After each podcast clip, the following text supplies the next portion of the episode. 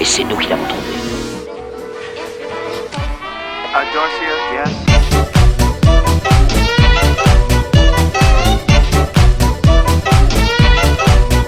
Hey, salut les auditeurs, les aventuriers, les aventurières, et bienvenue à un nouvel épisode du podcast dont vous êtes le héros. Attention, le 101ème Et voilà, ça y est, on a enfin dépassé les 100 épisodes. Et ben ça fait bien plaisir, heureux de vous retrouver dans cette période festive. On enregistre un peu plus tard que prévu, donc voilà, on voudrait d'abord commencer, hein, Fred, par vous souhaiter tous et joyeuses festivités à toutes et à tous. Hey Fred, comment ça va mec? Ça fait plaisir de retrouver ce 101ème épisode, le, le chiffre... Euh, fait bizarre, 101, ça y est. Euh, voilà, je trouve ça cool. Et on termine l'année avec un sur, une centième et on termine l'année aussi sur une nouveauté. Euh, une série qu'on attendait, qu'on qu'on avait décidé de faire et qu'on a anticipé la venue, c'est euh, un choix qui nous fait plaisir, c'est la série Sherlock Holmes. Et c'est excellent de terminer l'année sur l'ambiance victorienne, j'adore. Ouais, c'est, bah, je crois qu'il y a aussi ce, côté où on associe l'époque victorienne, bien sûr, à l'histoire de Charles Dickens, hein, de Scrooge, donc qui, va très bien dans cette atmosphère, et en effet, bien dit. Et euh, voilà, on attaque quelque chose de vraiment nouveau, ça fait bien plaisir de, débuter euh, des livres-jeux euh, qui n'emploient pas d'épée ou de bouclier, de sorts magiques, mais plutôt voilà notre sens de la déduction, notre intellect et notre sens de l'observation. Et euh, en effet, Sherlock Holmes, ce fut, comme on dit euh, en anglais, Fred, un blast. Euh, ce fut explosif, on a passé un très bon moment. voilà. Et avant de parler de tout ça, bah écoute, voilà, c'est la période de Noël. Comment fut cette année bah, 2022 en effet, entre nos déménagements, notre mouvement, chamboulement, un voilà, qu'on n'arrête pas d'alimenter, toujours avec des petits épisodes bonus des 400e. On a eu beaucoup plus d'écoute ces temps-ci euh, via des petites, euh, des petites annonces sur, euh, sur des groupes Facebook. Donc, on voudrait d'abord souhaiter au bienvenue, salut, bienvenue, voilà, à l'émission. Plaisir de vous retrouver. Et Fred, hein, si vous voulez voilà, investir, et on comprend que c'est les périodes de Noël, du coup c'est un souci, hein, c'est toujours un peu difficile ces temps-ci, Hein, ce qui est côté dépenses, mais voilà, après ou plus tard, si vous voulez contribuer à la production de l'émission, n'hésitez pas à nous rejoindre sur Patreon, on sera à votre écoute et c'est aussi une façon plus rapide, voilà, de, voilà, si vous avez besoin de, communiquer quelque chose avec nous, nous proposer un livre ou de discuter davantage de, cette passion que nous avons tous en commun. Et euh, Fred, écoute, alors toi, ton expérience Patreon, comment se, se fut cette année? Bah, c'est l'interactivité avec nos membres, euh, faire des, visages sur des noms, des, personnes qu'on connaît depuis longtemps, des nouveaux arrivants, et franchement, ça se passe super bien. Euh, et en fait, ce qui était vraiment sympa, c'est qu'aussi, bah, le but c'était un peu de leur laisser le choix, et on est dans l'interactivité avec eux, et donc ils nous aident à choisir certains défis fantastiques et certaines séries. Et vous verrez que les Patreons, là, il y a une lutte finale historique là pour savoir quelle sera la prochaine série couverte par le, le PDVLH, à part la série Sherlock qu'on entame euh, ce soir. Donc voilà, euh, nous, euh, on est à l'écoute de nos auditeurs sur Patreonisons la parole et ça fait vraiment plaisir. Donc moi je suis très content et c'est vrai que c'est un truc qu'on voulait lancer depuis longtemps et on est allé jusqu'au bout de ce truc-là et nous on s'éclate. J'espère que nos, nos Patreons s'éclatent et en tout cas l'ambiance est, est, ludique j'ai envie de dire. Ouais, on s'éclate bien, c'est absolument bien choisi comme mot, hein. c'est très ludique. Là, en tout cas, pour parler un peu plus de ce qui se passe, c'est qu'on a un vote, pas pour sélectionner un défi fantastique, mais une série. Et donc, on a choisi cinq séries euh, au début du, mois, qui étaient donc euh, les euh, Chroniques crétoises, les Épées de légende, l'Épouvante, les Messagers du temps et les Destins. Et au vote, euh, ce fut les messagers du temps et les chroniques crétoises qui se sont retrouvés dans un face-à-face et qui le sont toujours pendant encore deux jours là, depuis notre jour d'enregistrement. Et donc il y a un seul Patreon et bien sûr, c'est nul autre que notre Jean-Christophe Comon, qui justement m'a dit euh, qu'il y réfléchissait et qui va bientôt déposer son vote. Donc on a hâte de voir, car c'est, ça va être celui qui va, euh, c'est le dernier qui passe en fait au tir au but, qui va, pour parler un petit peu. Oh non, non, ça me tabou. tu peux plus parler, tu peux plus utiliser ce mot-là pendant 10 ans là au moins. Oh là là, ça y est quoi. Moi je mec, je suis pas le foot et je suis dans un autre pays, donc euh, tout ce qui concerne le football, je suis complètement à l'ouest. Ça s'appelle le soccer là-bas, Oui, mais moi je suis à l'ouest. C'est pas un sport qui va suivi, donc on n'en cause pas. Il y a juste, euh, bah, c'est, quelqu'un de ma famille qui m'a dit les Français ont perdu. Je suis, ils ont perdu quoi? C'est qui, qui est mort? Il me dit non au foot. Ils ont, ah. perdu quoi? Juste l'événement sportif le plus médiatisé, le plus connu et le plus historique et le plus. Euh, non, ils ont perdu quoi? C'est encore mieux que t'es, c'est encore mieux que Super Bowl, le mec. C'est dix fois mieux que Super Bowl, personne ne comprend rien par vous. Mais j'ai pas critiqué, qu'est-ce qui se passe là? Putain, ça se voit qu'ils sont un peu vénères les Français là, hein Fred? Oh non, mais attends, c'était difficile, mais bon, après. J'ai juste dit, juste les auditeurs, vous avez bien entendu, j'ai juste dit le mot euh, tir au but, hein, c'est ce qui a démarré cette situation là. enfin voilà, écoute Fred, ouais. Donc euh, face à face, voilà, hein, pour utiliser un autre mot, euh, le match final de boxe entre les Chroniques Crétoises et les Messagers du Temps. Jean-Christophe, on compte sur toi. Je sais que tu feras euh, un très bon choix. Et puis pour nous, bah, ça nous fera plaisir. De toute façon, qu'apporte hein, ces deux séries. nous fascinent avec Fred, donc que ça soit l'un ou l'autre, on sera bien heureux de la démarrer en 2023. Écoute Fred, sur ce, euh, les choses avancent et puis euh, en parlant d'avancement, en parlant de trouver des énigmes, des preuves, je te propose justement euh, de plonger tout de suite dans l'ère victorienne et de rejoindre Sherlock Holmes, Watson et le neveu de Watson. Allez à toutes. À tout de suite.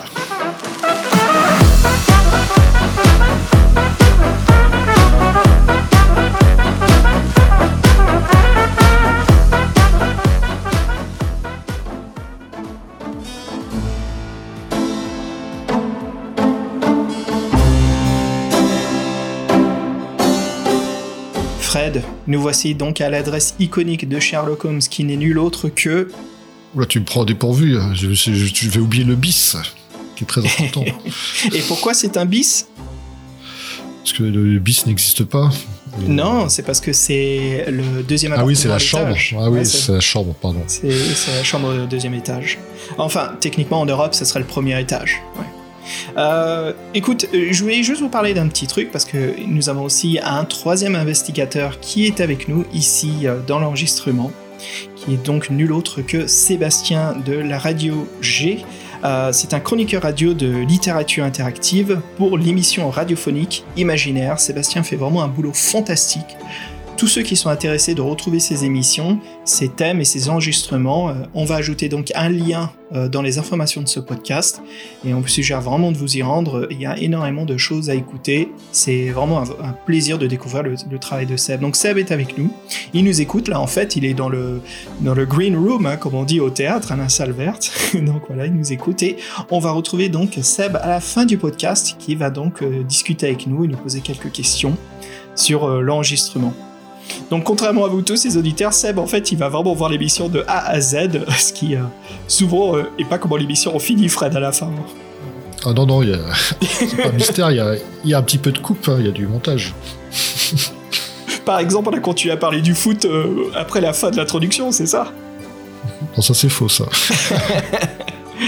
Allez, voilà, sans plus tarder, on propose justement de rejoindre 221 Baker Street. Fred, nous voici dans le salon de Sherlock.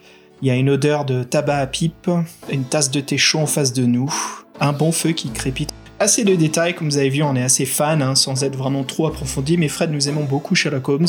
Euh, c'est un personnage iconique d'investigateur. Euh, bien sûr, je dirais même que le trio, ça serait Sherlock Holmes, l'inspecteur Colombo, et Fred, tu mettrais qui en troisième place?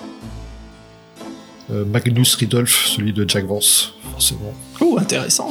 bon choix, bon chien science-fiction, bien sûr, euh, bien, bien approprié à Fred, c'est bon ça. je t'avais dit pour Halloween, une fois aux US, euh, je me suis déguisé en l'inspecteur Colombo. tu parlais tout le temps de ta voiture. Alors voilà, justement, euh, c'est l'hiver, Negloom et les dragons, les ghouls, sont partis hiberner dans les labyrinthes de la montagne de feu, et place au brouillard londonien, aux mystères, aux enquêtes policières, avec la série de Sherlock Holmes.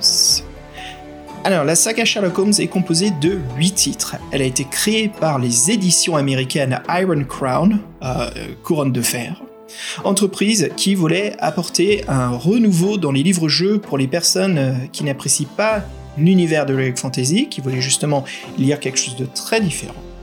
Et donc voici le premier volume, intitulé Meurtre au club Diogène, qui est sorti en 1987 aux USA, et puis sorti 4 ans plus tard en France en 91. Et puis en l'an 2000, voilà, il ne fut plus réédité, c'est la fin. Mais avant de commencer de parler des différents créateurs de, de ce livre, voyons voir ce qui s'est passé en France dans les années 80. Comme d'habitude, c'est le moment nostalgique de l'émission. Et Fred, je crois qu'il y a un dessin animé euh, qui nous a baigné dans l'enfance de Sherlock Holmes, qui est nul autre que de Miyazaki, Sherlock Holmes, euh, un dessin animé, oui, qui euh, où on reconnaît la patte de son réalisateur, de son studio, j'ai envie de dire. Et là, si vous écoutez bien en arrière-plan, vous entendez le générique du dessin animé. Et ben c'est ce que chante Amélie Mora dans le générique du dessin animé japonais, donc qui arriva, qui arriva en 1984 sur Canal+. Alors c'est une série qui était multi-rediffusée et souvenez-vous, donc c'était des animaux en fait, qui représentait les personnages de Sherlock et surtout des chiens. Et Watson, c'est un Scottish Terrier, je crois, non Je me trompe un peu. je crois que c'est ça. Ouais. et c'est vrai que donc il y avait la patte Miyazaki qui, euh, qui allait euh, même euh, lui-même réaliser les, les, premiers épisodes. Et la fameuse chanson du générique en français, c'est vrai qu'il y en a qui ont été marquantes. Celle-ci fonctionnait bien. Et, euh, eux, ils n'avaient pas sorti film parce qu'elle n'était pas sorti en 45 tours. Il a fallu euh, attendre 2001, c'est 17 ans après, avec un CD deux titres. Waouh, c'est ouf. Et euh, ils avaient en plus changé l'orchestration, donc c'était euh, une petite déception. Et en fait, pourquoi on vous parle un peu de, de cette Amélie Mora, c'est qu'en fait c'était la voix française du personnage beaucoup plus connu, on va dire encore que Sherlock Holmes, qui était Candy.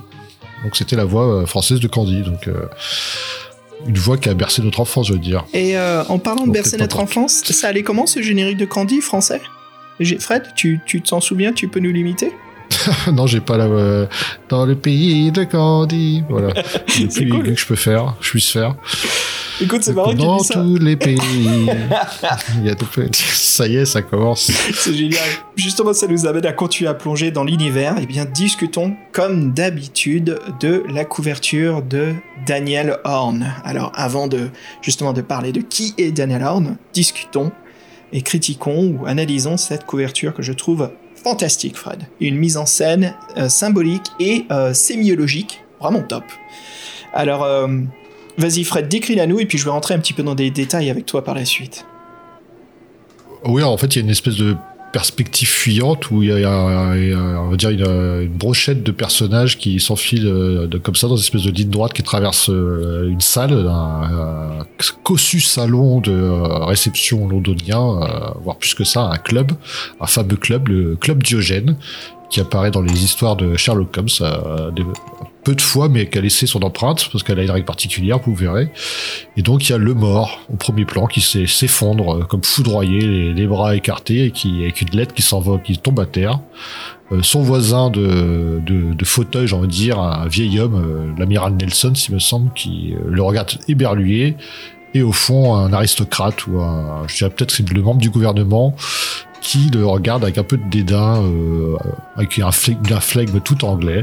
Donc tout ça, c'est avec la lampe euh, de l'époque, les beaux tableaux. Franchement, elle cartonne, elle est dynamique et c'est vrai qu'elle pose une ambiance euh, directe et on, on sent presque l'odeur du tabac et l'odeur du whisky, du brandy, quoi. C'est Ouais, et super. C'est assez, assez, bluffant. C'est assez bluffant. Et il y a, y a, un détail que j'ai envie, il y a deux détails en plus que je trouve vraiment top, Fred, qu'on devrait citer là-dessus. C'est un, c'est qu'il y a donc une enveloppe à côté de ce mort qui est cruciale à l'histoire de ce livre-jeu. Et là, c'est vraiment un très très beau détail sur la couverture.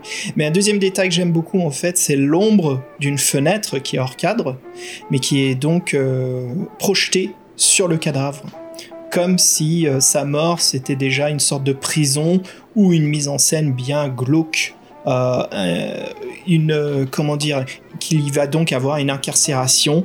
en tout cas, ça, ça met bien en, encadrement euh, la scène. C'est vraiment un très très beau détail de lumière. Et là, je vois qu'entre les deux éditions françaises, entre la, l'originelle et celle qu'ils ont fait après en 2000, ils ont pas, il y a quelque chose qui va pas. Bah, ouais, c'est ce fameux souci qu'on a tant critiqué au podcast. C'est les premières éditions. Euh, bien sûr, les, les, titres sont tout fins, tout en haut avec le nom de l'écrivain juste en dessous, dans les cartouches. Puis bien sûr, le titre bien placé en hauteur. Et euh, ça permet justement d'avoir quand même plus que euh, trois quarts de l'image qui est présente. Et puis bien sûr, dans ces, dans ces deuxièmes éditions, le souci qu'on a, c'est que le titre Un livre dont vous êtes le héros prend un tiers, voire plus, avec le titre du livre. C'est carrément la moitié de la couverture qui est couvert. Et donc, euh, bien sûr, le, titre Meurtre au club euh, Diogène est, aplati par-dessus les, témoins du meurtre. Et ça, abîme un peu cette mise en scène. On, on sent, Fred, que bien sûr, cette illustration n'était pas faite pour avoir un titre aussi large sur sa couverture, hein, que ça abîme. Non, puis même, euh, en plus du titre qui cache tout, euh, les, couleurs, elles sont beaucoup plus fades. Euh, on a l'impression même qu'ils ont fait une copie de copie de copie, tellement que c'est, il y a moins de détails. Il y a, encore une fois, il y a l'édition française, des fois en jeunesse, on se demande ce qui se passe, quoi. Les mecs sont payés pour faire un résultat pareil, mais moi, je, je, je, le ferai même pas en amateur, tellement que c'est dégueulasse. Ouais, c'est pas top. Mais justement, ça va bientôt être à nous de, de prouver qu'on puisse tenir un standard, je vais dire quand même pour pas trop être méchant, mais aussi élevé de ce qu'arrive à faire Folio, quoi. Donc, on va voir. Alors, pour discuter justement de qui est Daniel Horn, alors c'est un dessinateur américain né en 1960, voilà, en Pennsylvanie. Euh, c'est à lui qu'on doit la couverture de, ce livre. Hein. Daniel Horn se définit comme un peintre, un sculpteur et un constructeur de poupées. Alors, il a illustré plus de 400 couvertures pour les livres des jeux, normalement pour TSR, donc on peut dire que Daniel Horn, c'est quelqu'un qui vient de Donjons et Dragons. C'est sûr et certain qu'il a, qu'il a de la graine là-dessus. Alors, il aime préciser qu'il a toujours lu le livre quand il devait faire l'illustration. Et Fred, le fait qu'on voit l'enveloppe et les personnages dans la scène, ça montre que Daniel connaît l'histoire. Exactement, et j'ai dire, c'est bien qu'il le précise, que nous on se pose tout le temps la question si les dessinateurs ont lu ce putain de livre, parce que des fois c'est pas possible. Hein. Alors, euh, Daniel, justement, il, ne voulait pas faire du, dur sujet comme certains, justement, de ses confrères. Comme tu l'as dit, justement, euh, Fred, voilà, pour Daniel, c'était très important euh, d'avoir une couverture qui est fidèle, donc, à l'histoire. Sa couverture préférée est pour le roman My Son the Wizard, traduit en français par Mon fils le sorcier. Euh, c'est un livre de Christopher Stachif. Il résume justement Daniel qui l'aime dessiner et là j'ai pu euh, illustrer une femme, un dragon et une forêt. Euh, et c'était une des couvertures qu'il a, qu'il a vraiment adoré à réaliser. un vrai plaisir pour lui. Il est aussi fan des monstres, les fameux monstres classiques euh, de l'Universal, à savoir c'est Dracula, Frankenstein, euh, le, loup-garou, euh, la momie, hein, tous ces classiques. Et ce sont vraiment ses personnages préférés de tout genre, voilà. Et puis au bout d'un moment dans sa carrière, voilà, il s'est un peu lassé des peintures à l'huile, ça le fatiguait un peu. Il voulait innover et donc voilà, il a commencé à créer des poupées et des figurines de collection. Alors bien sûr, ça aussi, c'est tout un art, hein, entre le mélange de l'art de la poupée de maquette. C'est toujours fascinant et vraiment intéressant. Pour ceux que ça intéresse ou ceux qui ne le savent pas, je vous propose de taper ça dans YouTube et vous allez voir beaucoup de constructeurs, constructrices qui, euh, qui font des poupées et des, des figurines d'action vraiment intéressantes. Et donc voilà, avec le temps, euh, bah, bien sûr, Daniel il prend un petit peu sa retraite et il sait, comment dire, il, aménage les choses pour que ça lui plaise. Hein, euh, et donc il ne travaille plus pour les éditeurs, mais voilà, seulement pour des commandes privées. Daniel, bah, il fait ses commandes dans la journée et le soir, il est donc sculpteur. Vraiment intéressant comme carrière artistique, Fred. Oh, c'est sûr, quand tu commandes, on peut vraiment dire que maintenant c'est un artiste euh, à la commande, presque à l'œuvre, donc c'est euh, sans, sans, sans personne qui lui commande, qui lui commande ses œuvres, il n'a pas de, de boîte d'édition ou ça de, derrière lui, donc je pense que c'est la meilleure situation possible. Et c'est vrai que bon, nous son travail, on a quelques, encore une fois, euh, au 101e épisode, on retrouve aussi les dossiers de Fabien qui nous avait manqué, et toutes ces images là qui nous a, nous a transmises de, de Daniel Horn, ça donne envie, on comprend qu'il a un tel succès. Hein, c'est, c'est vrai que la, pour, ceux, qui, ceux qui connaissent pas la, la, série Sherlock, vous, si vous trouvez les couvertures, vous allez voir, il y a, bon, elle est pas impressionnante comme celle d'Heroic Fantasy, mais vous allez voir, elle est très vraiment très bien faite et même anatomiquement, euh, je veux dire, c'est, de la lumière, tout ça, c'est, c'est, vraiment une belle, un beau dessin. Et euh, c'est vrai que ça fait plaisir. Et en plus, c'est, un peu bête parce que la transition se fait avec euh, les dessins intérieurs. Et là, c'est pas la même mayonnaise, en tout cas en France. on, peut, dire aussi qu'il y a eu donc euh, une différence, c'est que dans l'édition française, voilà, nous avons un tout autre euh, illustrateur intérieur, qui est donc Gérard Delpierre. Euh, très différent des dessins, on dirait qu'ils sont un petit peu faits au crayon parce que les scans, enfin les scans ou les transmissions dans le livre sont pas de très bonne qualité, ça manque un peu d'encre ou le retracing des illustrations est pas très prononcé. donc en effet, il y a un contraste énorme dans les deux types de dessins. Et je ne dis pas ça comme, comme une critique, Fred, mais euh, c'est que les dessins intérieurs font vraiment euh, les illustrations qu'on voit dans les livres pour enfants. Il y a un niveau euh, très différent entre la couverture, qui est plus pour ados adultes, euh, qui serait même une très bonne couverture pour un, livre de Sherlock Holmes, je trouve, que les illustrations d'intérieur qu'on a nous en France, qui sont, euh, bah, ça fait, ça fait un peu comme les passeports ou tu sais un peu tous ces œuvres où on a des illustrations qui sont d'un niveau beaucoup plus bas, mais bien sûr c'est intentionnel, hein. c'est des, des, illustrations pour euh, des produits qui sont produits rapidement, qui sont faits pour un public très spécifique. Donc c'est quand même des très bons dessins, mais voilà, on sent que le niveau est beaucoup plus bas. Fred, tu nous en parles justement de tout ça? Bah déjà, il n'y en a pas beaucoup. Et c'est vrai que bah, pour ceux qui sont habitués au dessin des filles fantastiques, l'encre noire, le contraste, bah là, en fait, le contraste, il n'y en a pas énormément. Euh, tu dis, euh, les formes sont un peu arrondies, ça fait un peu, oui, euh, pratiquement des dessins, dessins jeunesse. Euh, veux dire que les cabochons mettent plus dans l'ambiance, presque. Avec la casquette et la pipe. T'es content quand tu les vois, tu fais ah ouais Sherlock Holmes. Puis non, les dessins intérieurs, euh, les dessins intérieurs, ils sont nazes, ils sont pourris. Euh, franchement, c'est une déception totale. Euh. je crois que j'ai pratiquement jamais autour été déçu par des dessins dans la série des livres de, héros. franchement, c'est voilà, non, c'est pas pas content, mais bon, du coup, on n'a même pas parlé du, pauvre Gérard Delpierre. Euh, il a, il a beaucoup travaillé dans les années 80-90 pour les éditions Gallimard, et donc c'est lui qui a eu la tâche de dessiner des dessins intérieurs. Pour des raisons de droit, les dessins originaux de Daniel Horn euh, n'ont pas été repris.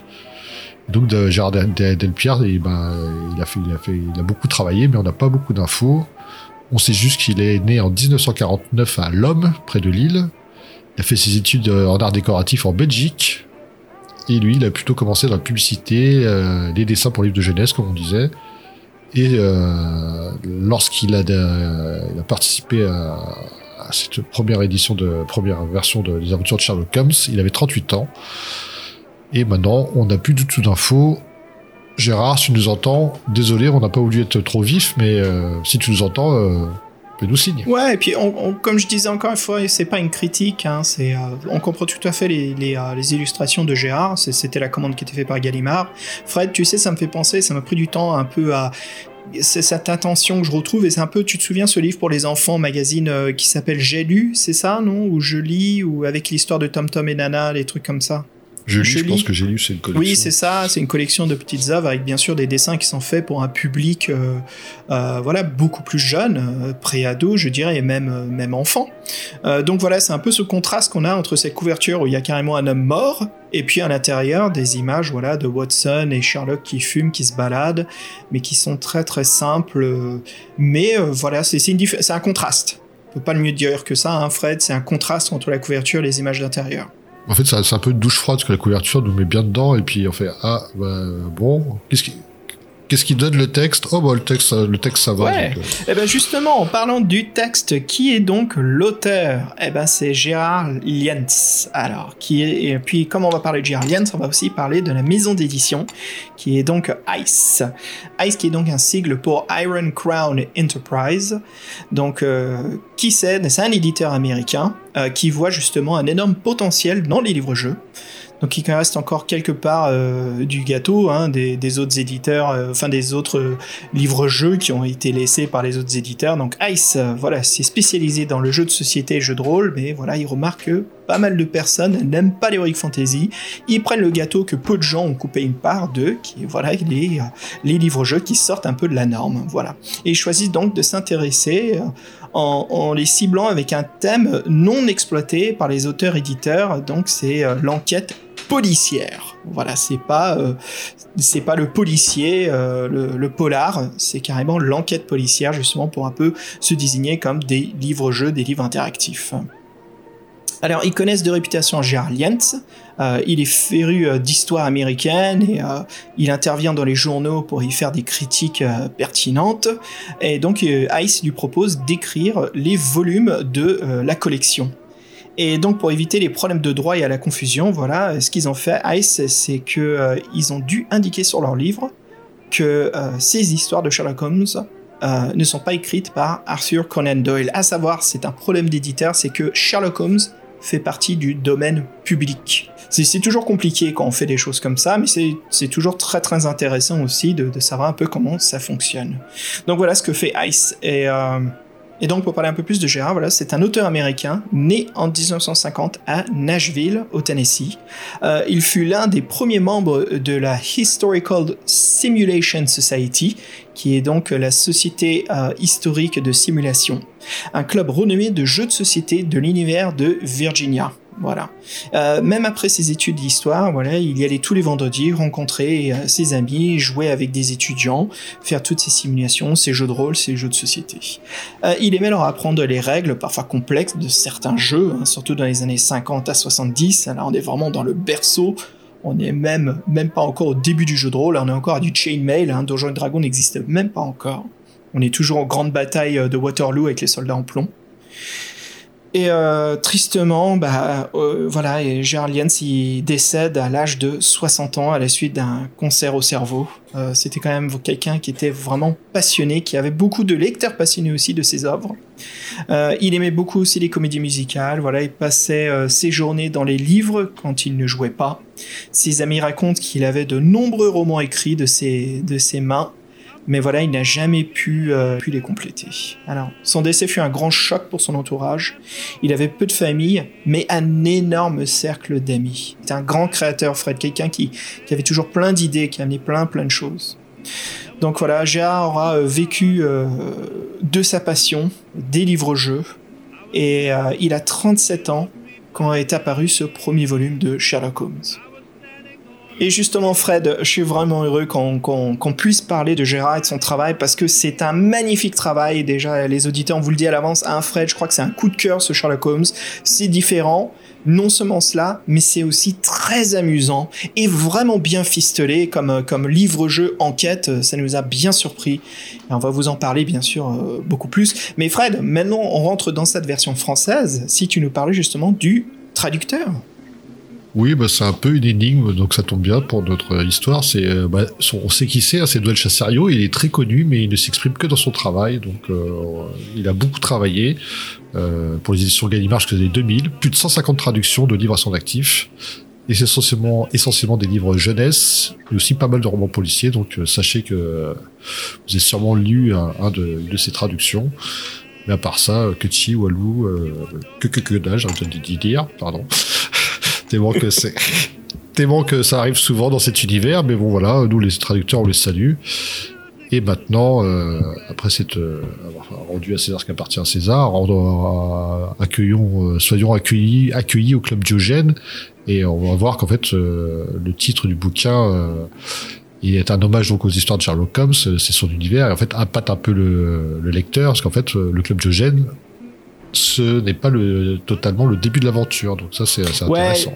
Mais dis-nous en plus, euh, dis-nous en plus, Xav, sur le club Diogène. Oui, bien sûr. Alors, pour, pour vous parler un petit peu, on va entrer dans le synopsis avant de plonger dans cette histoire et parler justement de, de, de ce livre-jeu. Alors, auditeurs, auditrices, bienvenue au Club Diogène.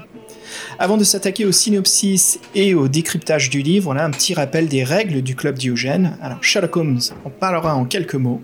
Club prétentieux qui essaye de copier la noblesse et qui réunit des asociaux. Mycroft Holmes, et le frère de Sherlock Holmes, est l'un des cofondateurs de ce club très strict. Les membres du club ne doivent pas se parler entre eux, ils sont juste là pour se retrouver, lire dans le silence, dans un endroit confortable et luxueux. Ce club fictif a été inventé et présent dans deux histoires écrites par Arthur Conan Doyle, bien sûr qui est donc le créateur de Sherlock Holmes. Malgré que ce lieu est un peu euh, représenté dans l'œuvre de Doyle, il a marqué les esprits et n'a jamais été oublié jusqu'à ce jour, un peu comme le 221 de Baker Street. Le club Diogène, ce sont des lieux que les fans de Sherlock Holmes visitent toujours quand ils vont en Angleterre à Londres. Fred, voilà le synopsis hein, euh, de ce qui se passe dans ce club Diogène. Mystère, qu'est-ce qui se passe? Club très sérieux, très strict. Euh, écoute, avant justement de, de parler de ce livre, parce que ça me démange, il y a tellement de choses à dire, je pense qu'il va, qu'il va nous faire plaisir, parce qu'on a passé un excellent moment. Hein. Fred, excuse-moi, je t'ai pas laissé la parole tout à l'heure, mais dis-nous, parce que est-ce que tu partages ces mêmes intentions que moi, qu'on a vraiment passé un bon moment, c'était captivant, et plus simplement dit, c'était top? C'était pas mal du tout, mais euh, avec le recul, euh, j'en ai pas énormément, mais j'ai comme sur deux trois trucs sur lesquels je voudrais, je voudrais revenir. Mais euh, effectivement, c'est euh, quand même une sacrée surprise. Allez, sans plus tarder, pour se mettre dans l'ambiance, Fred, je me suis dit on va finir l'année sur quelque chose de différent. Euh, je me suis dit des, des musiques victoriennes, c'est un peu trop facile euh, pour parler d'une œuvre de Sherlock Holmes. Est-ce que tu connais la musique des Outsiders? Euh, Du film? Les Outsiders, ce sont des artistes qui composent de la musique, qui créent des, des, des, chansons, mais qui ne se basent pas sur les codes de la musique. Donc ça peut donner de la musique très abstracte ou justement des chansons euh, mélodiques, mais euh, des choses qu'on n'a jamais entendu parler. Euh, c'est simplement, on peut qualifier ça comme de la mauvaise musique ou de la musique de bas niveau, mais moi je trouve justement que c'est beaucoup plus intéressant et plus approfondi que ça. J'ai déjà essayé d'en écouter un groupe de métal qui, chante avec My Patton, je m'en souviens plus de leur nom, là, ils font de la musique non harmonique comme ça, mais franchement c'est... c'est fatigant, je trouve. J'espère que t'as pris morceau.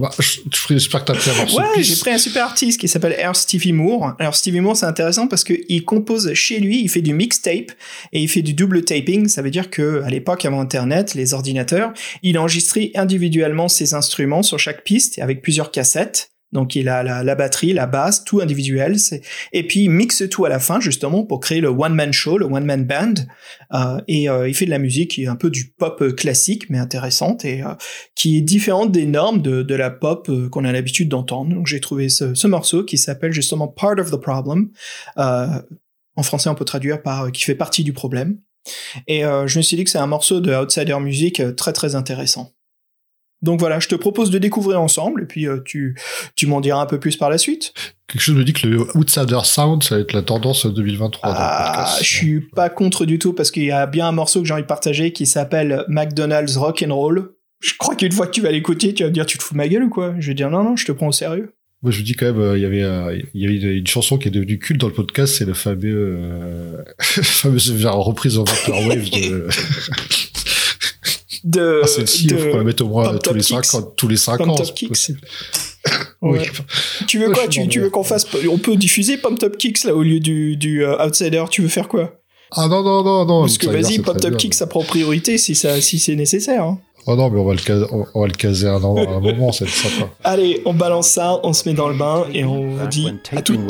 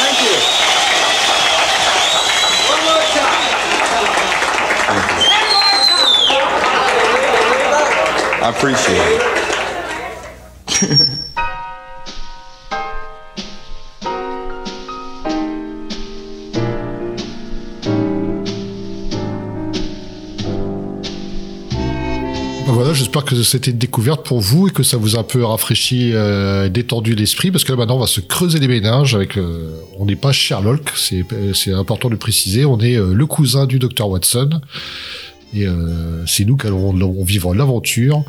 Et, euh, et en fait, nous, c'est vrai que les défis fantastiques, on les couvre, on parle même plus des règles. Et ben là, surprise. Comme c'est un éditeur américain et qui on pouvait s'en douter, mais les règles sont spécifiques. Et en fait, vous allez voir que euh, c'est surtout une histoire de, vous avez pas mal de pas mal de d'attributs, on va dire, qui sont assez importants. Qu'il va faire- il va falloir faire un choix judicieux. Donc on peut énumérer rapidement. Donc il y a la force, tout ce qui est est épreuve de force, euh, rapidité, tout ça. Habilité, c'est plutôt pour se déguiser ou euh, maîtriser son corps, la souplesse. Intuition, bah, c'est l'intuition du détective. Communication, c'est votre façon de vous exprimer, comment vous arrivez à prendre les autres, de, euh, à cerner leurs intentions, tout ça. Observation, bah, votre sens d'observation, si euh, vous repérez les éléments incongrus.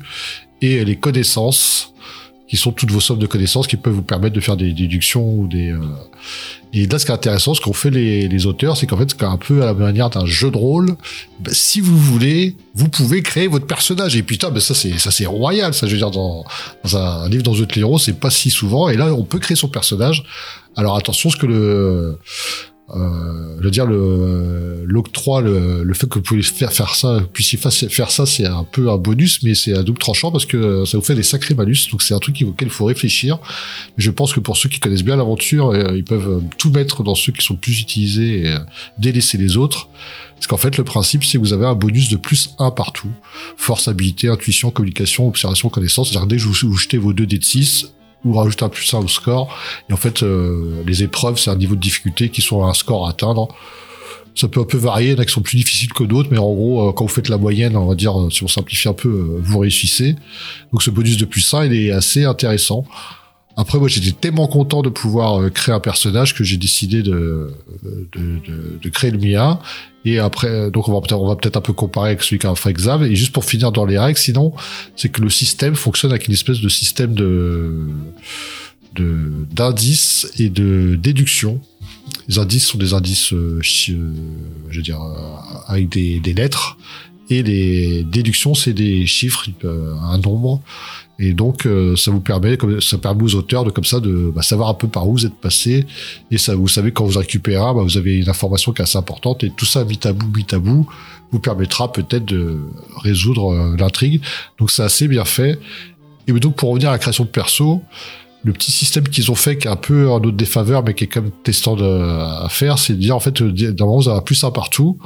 Vous pouvez mettre plus 2. Ah oui, en fait, c'est ça, vous avez 6 points à répartir. Donc, euh, il y a 6 caractéristiques, ça fait euh, un partout. Par contre, vous pouvez décider de mettre euh, en fait plus 2 ou plus 3 dans une caractéristique. Donc, vous avez toujours vos 6 points à répartir. Et là, la subtilité, la subtilité c'est que si vous n'avez pas mis de points dans un attribut, un des 6, ben, en fait, vous avez un moins 2. Donc en fait, j'ai mis 0 en force, mais en fait, j'ai pas, j'ai pas force 0, j'ai force moins 2. Donc ça fait un, un petit désavantage. Mais je pense que toi et moi, Xav, on a décidé de personnaliser notre enquêteur, donc on, s'était mis des points forts. Et moi, je sais, j'avais, ouais, moi, j'avais mis euh, un bonus en intuition et euh, observation. J'avais gardé connaissance, habilité au même niveau, le plus 1. Et donc, j'avais un malus de moins 2 en force et en communication. Mes caractéristiques faibles, c'était la force et l'habilité, donc ça se voit que je suis le gringalet. Je suis pas le super balèze.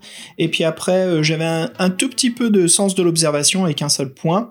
Mais euh, là, où- et puis la communication aussi, donc l'observation et communication, pareil. Moi, j'étais vraiment, je me suis un peu adapté au système de Sherlock Holmes. C'était l'intuition et les connaissances.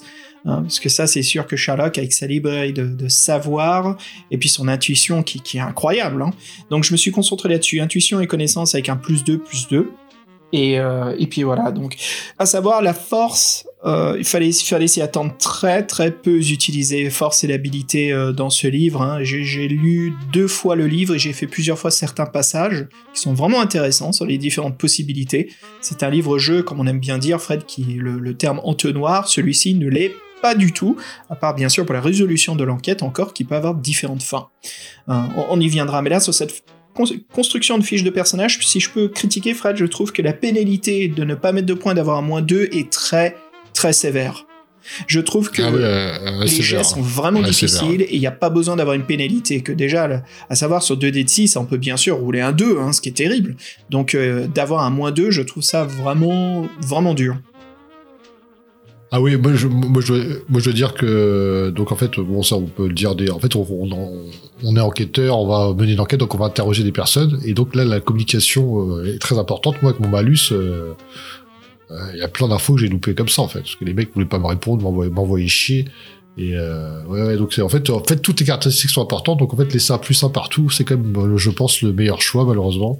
Parler un petit peu là-dessus, sur les, les règles, ai qu'on passe un petit moment, Fred, à expliquer comment marche ce système de jeu. Parce que c'est très important, après on va discuter de l'histoire. Mais donc, Fred, comme tu l'as dit, il y a donc trois détails très importants. Le tout premier, bien sûr, c'est des indices. Quand on trouve des indices, on nous le dit déjà ce qu'est l'indice, et on nous donne une lettre de l'alphabet. Tout ça, c'est juste pour les mécanismes du jeu, mais l'indice lui-même est très important parce que dans ce livre, on fait pas des déductions simplement en faisant des jets de dés, on fait aussi des déductions avec des choix que nous devons faire par rapport aux indices. Alors, on va rentrer là-dedans tout de suite. On continue hein, juste avant sur ces trois petits détails importants. Les indices qui sont des lettres. On a après des décisions que l'on a prises qui vont affecter le futur. Les décisions, souvent, c'est des chiffres. Donc on nous dit 4, 8, 12, voilà, prenez la décision 12, notez, je sou- souvenez-vous-en. Un exemple parfait au bout d'un moment, c'est qu'on a donc l'un des irréguliers. Les irréguliers, c'est les enfants pour lesquels travaille Sherlock, enfin les enfants qui travaillent pour Sherlock Holmes, de Baker Street, hein, même partout à Londres. Donc des fois, il y en a un qu'on va envoyer en filature, et on choisit qui doit filer, et on nous donne donc la décision avec un numéro. Comme ça, on se souvient de qui on lui a dit de filer. Et le dernier, bien sûr, ce sont nos déductions. Au bout d'un moment, on va faire des petites déductions pour bien sûr résoudre l'énigme en question. Et donc, les déductions, c'est des chiffres qu'on nous donne. Donc voilà, c'est trois atouts. Comment ça marche? Alors, prenons une mise en scène très classique. hein, euh, c'est la première. Il y, a, trois enquêtes dans ce livre. La toute première, c'est un peu le prologue, c'est qualifié comme la première enquête, mais c'est Sherlock Holmes qui nous dit bien sûr de, il déduit que Dr Watson, qui vient de récupérer son journal, qui lui a été livré à l'appartement, s'assoit à son bureau, et euh, Sherlock déduit déjà qu'il est en train de regarder les résultats de l'hippodrome. Watson lui dit mais comment est-ce que vous avez su? Euh, Et donc c'est à nous justement de faire la déduction comment il a su. Comment ça marche? Alors bien sûr on fait des jets. Si on réussit les jets, on nous donne des indices. Si on rate les jets, on peut nous donner des indices aussi, mais ils seront moins importants. C'est quand même des indices qui vont nous aider à déduire, mais ils sont moins efficaces. Par exemple, l'exemple parfait, c'est s'il y a une scène de crime, le premier indice, c'est on voit le cadavre qui a été euh, tiré dessus. Euh, donc on sait qu'il a été tué par un pistolet. Mais un indice plus important serait que on voit que la balle a été euh, tirée d'une distance. Donc on sait tout de suite que c'est un, tireur d'élite qui a assassiné et non quelqu'un. Ça veut dire que voilà, l'homme qui a été assassiné n'avait pas vu euh, qui était son meurtrier. Voilà, bref, un petit exemple de la différence d'indices. Donc même si on rate, nous avons quand même des indices, ce qui rend la déduction plus difficile, mais toujours possible. Et comment ça marche, cette deuxième partie? Comment ça rend possible? Bah, Parce que le livre nous demande aussi de choisir les déductions. Donc on nous dit d'abord, est-ce que vous avez l'indice A, Z, B? Si on dit oui, non sur certains, ça nous amène à certains paragraphes qui disent, ok, vous avez réussi à trouver ça, vous savez donc que ceci et cela, ça veut dire ça. Quelle est votre déduction? Est-ce que vous pensez que machin a tué Ou est-ce que c'est machin qui a tué Ou est-ce que c'est machin qui a tué? Et c'est là où en fait ça change nos possibilités de choix. Euh, donc c'est un peu comme si on nous tenait par la main dans ce livre-jeu pour résoudre les énigmes, on nous aide un peu, mais on nous laisse quand même prendre les décisions. C'est qu'on nous dirige dans le bon sens via les indices que l'on trouve. Bien sûr, cela est nécessaire pour un livre-jeu où il faut une structure, sinon c'est complètement c'est trop trop difficile. Sinon, il faudrait que ça soit une BD dans Vous êtes le héros où tout est sur le sens visuel de l'observation et on peut faire des déductions. Mais là, je trouve que ça marche très bien. c'est très efficace. Et les déductions, justement, qu'on fait entre-temps nous permettent de développer l'histoire, et c'est le livre, en fait, qui essaie de comprendre où est-ce qu'on en est, qu'est-ce qu'on a réussi, qu'est-ce qu'on a raté comme indice? Et à la fin, bien sûr, une déduction où, sur ces trois euh, investigations, euh, c'est un peu la mort subite. Donc soit on a l'échec, soit on a la résolution. Euh, et les déductions, c'est ce qui se passe entre temps. Donc on peut avancer si on a besoin de plus de preuves ou si déjà on a réussi l'indice, on va nous faire accélérer à travers l'enquête parce qu'on a déjà tout ce qu'il faut. Et donc à la fin, vous, vous allez désigner qui est le coupable, qui est le meurtrier, qui a volé quoi, et vous allez voir tout de suite, on tourne la page, que non, l'enquête a merdé, recommencez tout, ou vous avez réussi et on passe donc au prochain chapitre. Fred, j'ai trouvé ça vraiment très bien construit, très difficile. Hein. Franchement, Gérard a dû faire un boulot incroyable sur le, sur le, tableau de le tableau d'imagination, hein, de l'écriture, le diagramme de son livre. Mais euh, on se sent comme un investigateur et les jets de compétences marchent pour l'immersion euh, d'un côté jeu de rôle de l'histoire, je trouve. Oui, c'est très simple. Hein. Donc, si, euh, si les six attributs dont on vous a parlé précédemment, euh, un score à atteindre, euh, vos bonus-malus en fonction de ce que vous avez fait. Des fois, donc, il augmente un peu le curseur quand c'est des connaissances un peu plus... Genre, la plupart du temps, vous faites 7, vous avez réussi. Des fois, ça monte à 9. Voilà, des choses comme ça. Ou des fois, il y a trois possibilités. Ou des fois, il y en a quatre. Donc, il s'amuse un peu avec ça c'est vraiment très accessible, très rapide. Euh, effectivement, la force ne sert pas beaucoup. Si on vous l'annonce, il n'y a pratiquement pas de combat dans cette aventure. Donc c'est vrai que tout change. Et on voit, euh, au début, on se pose des questions. C'est vrai qu'on voit des listes entières blanches, euh, indices, euh, déductions, les trucs de 20, 20, 20 cases. Je fais, c'est quoi ce bordel? Comment, ça va marcher, tout ça? Et en fait, c'est très naturel. on assiste à une scène. Ah, c'est important pour l'histoire. Bah, vous avez l'indice Z. Euh, vous avez fait la déduction en allant que les, deux sont frères. Hop, vous avez la, déduction, vous avez la, déduction 10. Voilà, ça en fait, ça fonctionne très bien. Et en plus, comme tu disais, c'est pas d'entonnoir. En plus de ça, non plus, c'est pas une impasse. C'est-à-dire que il y a, y a différentes façons de terminer. Euh, on peut foirer une première fois et se rattraper. J'ai vraiment trouvé que c'était un livre qui prenait soin de son lecteur, en plus qu'il le prend pas pour un con.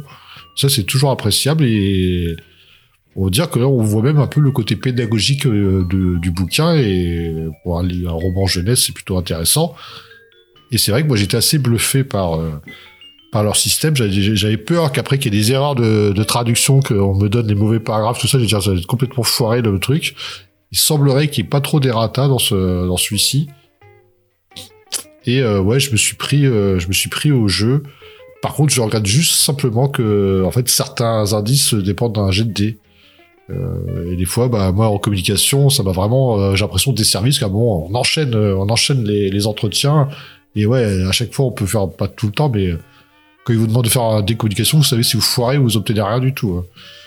Mais bon, bref, on en parlera, on compare un peu l'aventure, mais moi, je, je me suis trouvé dans pas mal d'impasses, et ça m'a pas empêché d'avancer.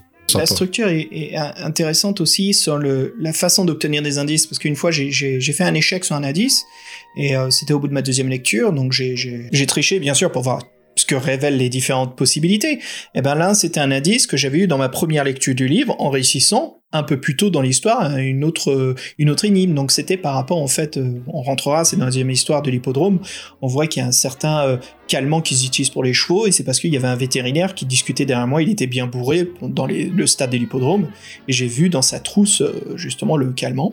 Et la deuxième façon que j'ai trouvé c'était en fouillant le cabinet du bureau de d'un des managers des chevaux où j'ai vu le, le médicament. Donc un c'était en échec et l'autre c'était en réussite. Différentes façons comment j'ai obtenu le même indice, mais voilà, différentes euh, possibilités. Donc c'est bien, ça veut dire que le livre, il a quand même, l'enquête a quand même un système de rattrapage. Ce n'est pas très grave si vous, euh, si vous échouez vos jets de compétences. C'est pas du, excuse-moi, hein, mais c'est pas du Ian Stone, quoi. C'est pas parce que t'as merdé que c'est foutu d'avance dans l'histoire, il y a aucun souci. Il y a plusieurs façons de rattraper. Et ça, je trouve ça top parce que ça m'encourage à continuer et à ne pas tricher, à vivre vraiment une histoire, une expérience euh, personnel. Et c'est vrai ce que tu c'est vrai ce que tu dis parce que moi non plus euh, là j'ai fait j'ai pas eu trop la tentation de tricher et pourtant tous les abons et mes tests étaient vraiment en mode défaveur. Je dis c'est pas grave c'est pas grave euh, je vais y arriver quand même je sens que je suis je, suis un peu accompagné, euh, mais, bien fait en plus, parce que euh, pas, pas frustrant, et tu le vois pas trop non plus. Et euh, ce qu'on pourrait aussi dire aussi, on a beaucoup parlé des règles, mais aussi, une fois, là, l'histoire est vraiment bien contée, euh, c'est plus que correct, c'est euh, plutôt très bien. Moi, j'ai trouvé euh, vraiment que c'était très fluide. Et là, un bon moment, et puis surtout, moi, je connais euh, Sherlock Holmes, je suis pas un fan assidu, mais j'en ai lu quand j'étais jeune, j'aimais beaucoup. Moi, l'époque victorienne, c'est une, époque qui, me- qui me plaît bien, pour du- avec différentes références dans cette, dans cette époque, cet univers. Et c'était vraiment sympa. Et c'est vrai que bah là, leur système, il fonctionne, on est emporté. Et, et j'ai envie de dire, en plus, ils nous font appre- apprendre le truc un peu crescendo, parce qu'effectivement, il y a trois, il y a trois enquêtes. Et donc la première, plutôt que de trouver euh, ce que disait dans le journal de Watson, en fait, il, il écrit une missive, on, de- on demande, il nous demande de deviner si c'était un roman ou euh, une lettre. euh, Ouais, c'est ça, ça c'est la première enquête. Euh, la deuxième, Ouais, c'est euh, il y a donc euh, quelque chose- on va à l'hippodrome avec Sherlock Watson et un cheval qui était spéculé d'être le gagnant euh, est complètement endormi pendant la course. Donc on enquête pour savoir qu'est-ce qui s'est passé, c'est est-ce qu'il y a eu lieu de tricherie ou pas. Et bien sûr, ça c'est quand même un gros morceau du livre. J'ai envie de dire que c'est les deux, les trois quarts du livre. C'est l'enquête à l'hippodrome. Pendant tout le livre, je, te jure, j'arrive vers la fin du livre, je dis mais je, sais parce que je, vois combien de pages je tourne, combien de paragraphes je lis. Je dis mais qu'est-ce qui se passe là? Il est où ce meurtre au club Diogène? Et en fait, c'est la troisième enquête qui est le dernier euh, quart du livre. hein, J'ai envie de dire, c'est le dernier quart et c'est tout petit, mais c'est une super enquête, très courte mais super intéressante. Mais c'est sûr que nommer son livre Meurtre au, au club Diogène, c'est dix fois plus vendeur que euh, Arnaque à l'hippodrome, quoi. Ah oui, t'as trouvé que toi, euh, bah, l'hippodrome, c'est vrai que c'était long, mais j'ai pas l'impression que c'était Ah. plus long que euh, le meurtre au club Diogène. J'ai l'impression que t'as quand même pas mal, t'as quand même pas mal de d'entretiens. Euh, Intéressant après, ça. J'ai- sauté tous les interviews parce que j'ai trouvé une pièce de, de- d'un un indice en fait qui, qui m'a tout de suite donné une réponse. On va en parler. Mais c'est cette fameuse lettre qu'on voit par terre là au club Diogène qui pour moi m'a révélé tout de suite qui était le meurtrier. Alors Fred, justement, on peut parler un petit peu de ces trois enquêtes. hein. La toute première, comme on a dit, euh, c'est euh, euh, donc l'enquête de savoir qu'est-ce que Lee Holmes. Tu, tu, tu veux que je te la déduise rapidement pour nos auditeurs? Qu'est-ce qui se passe?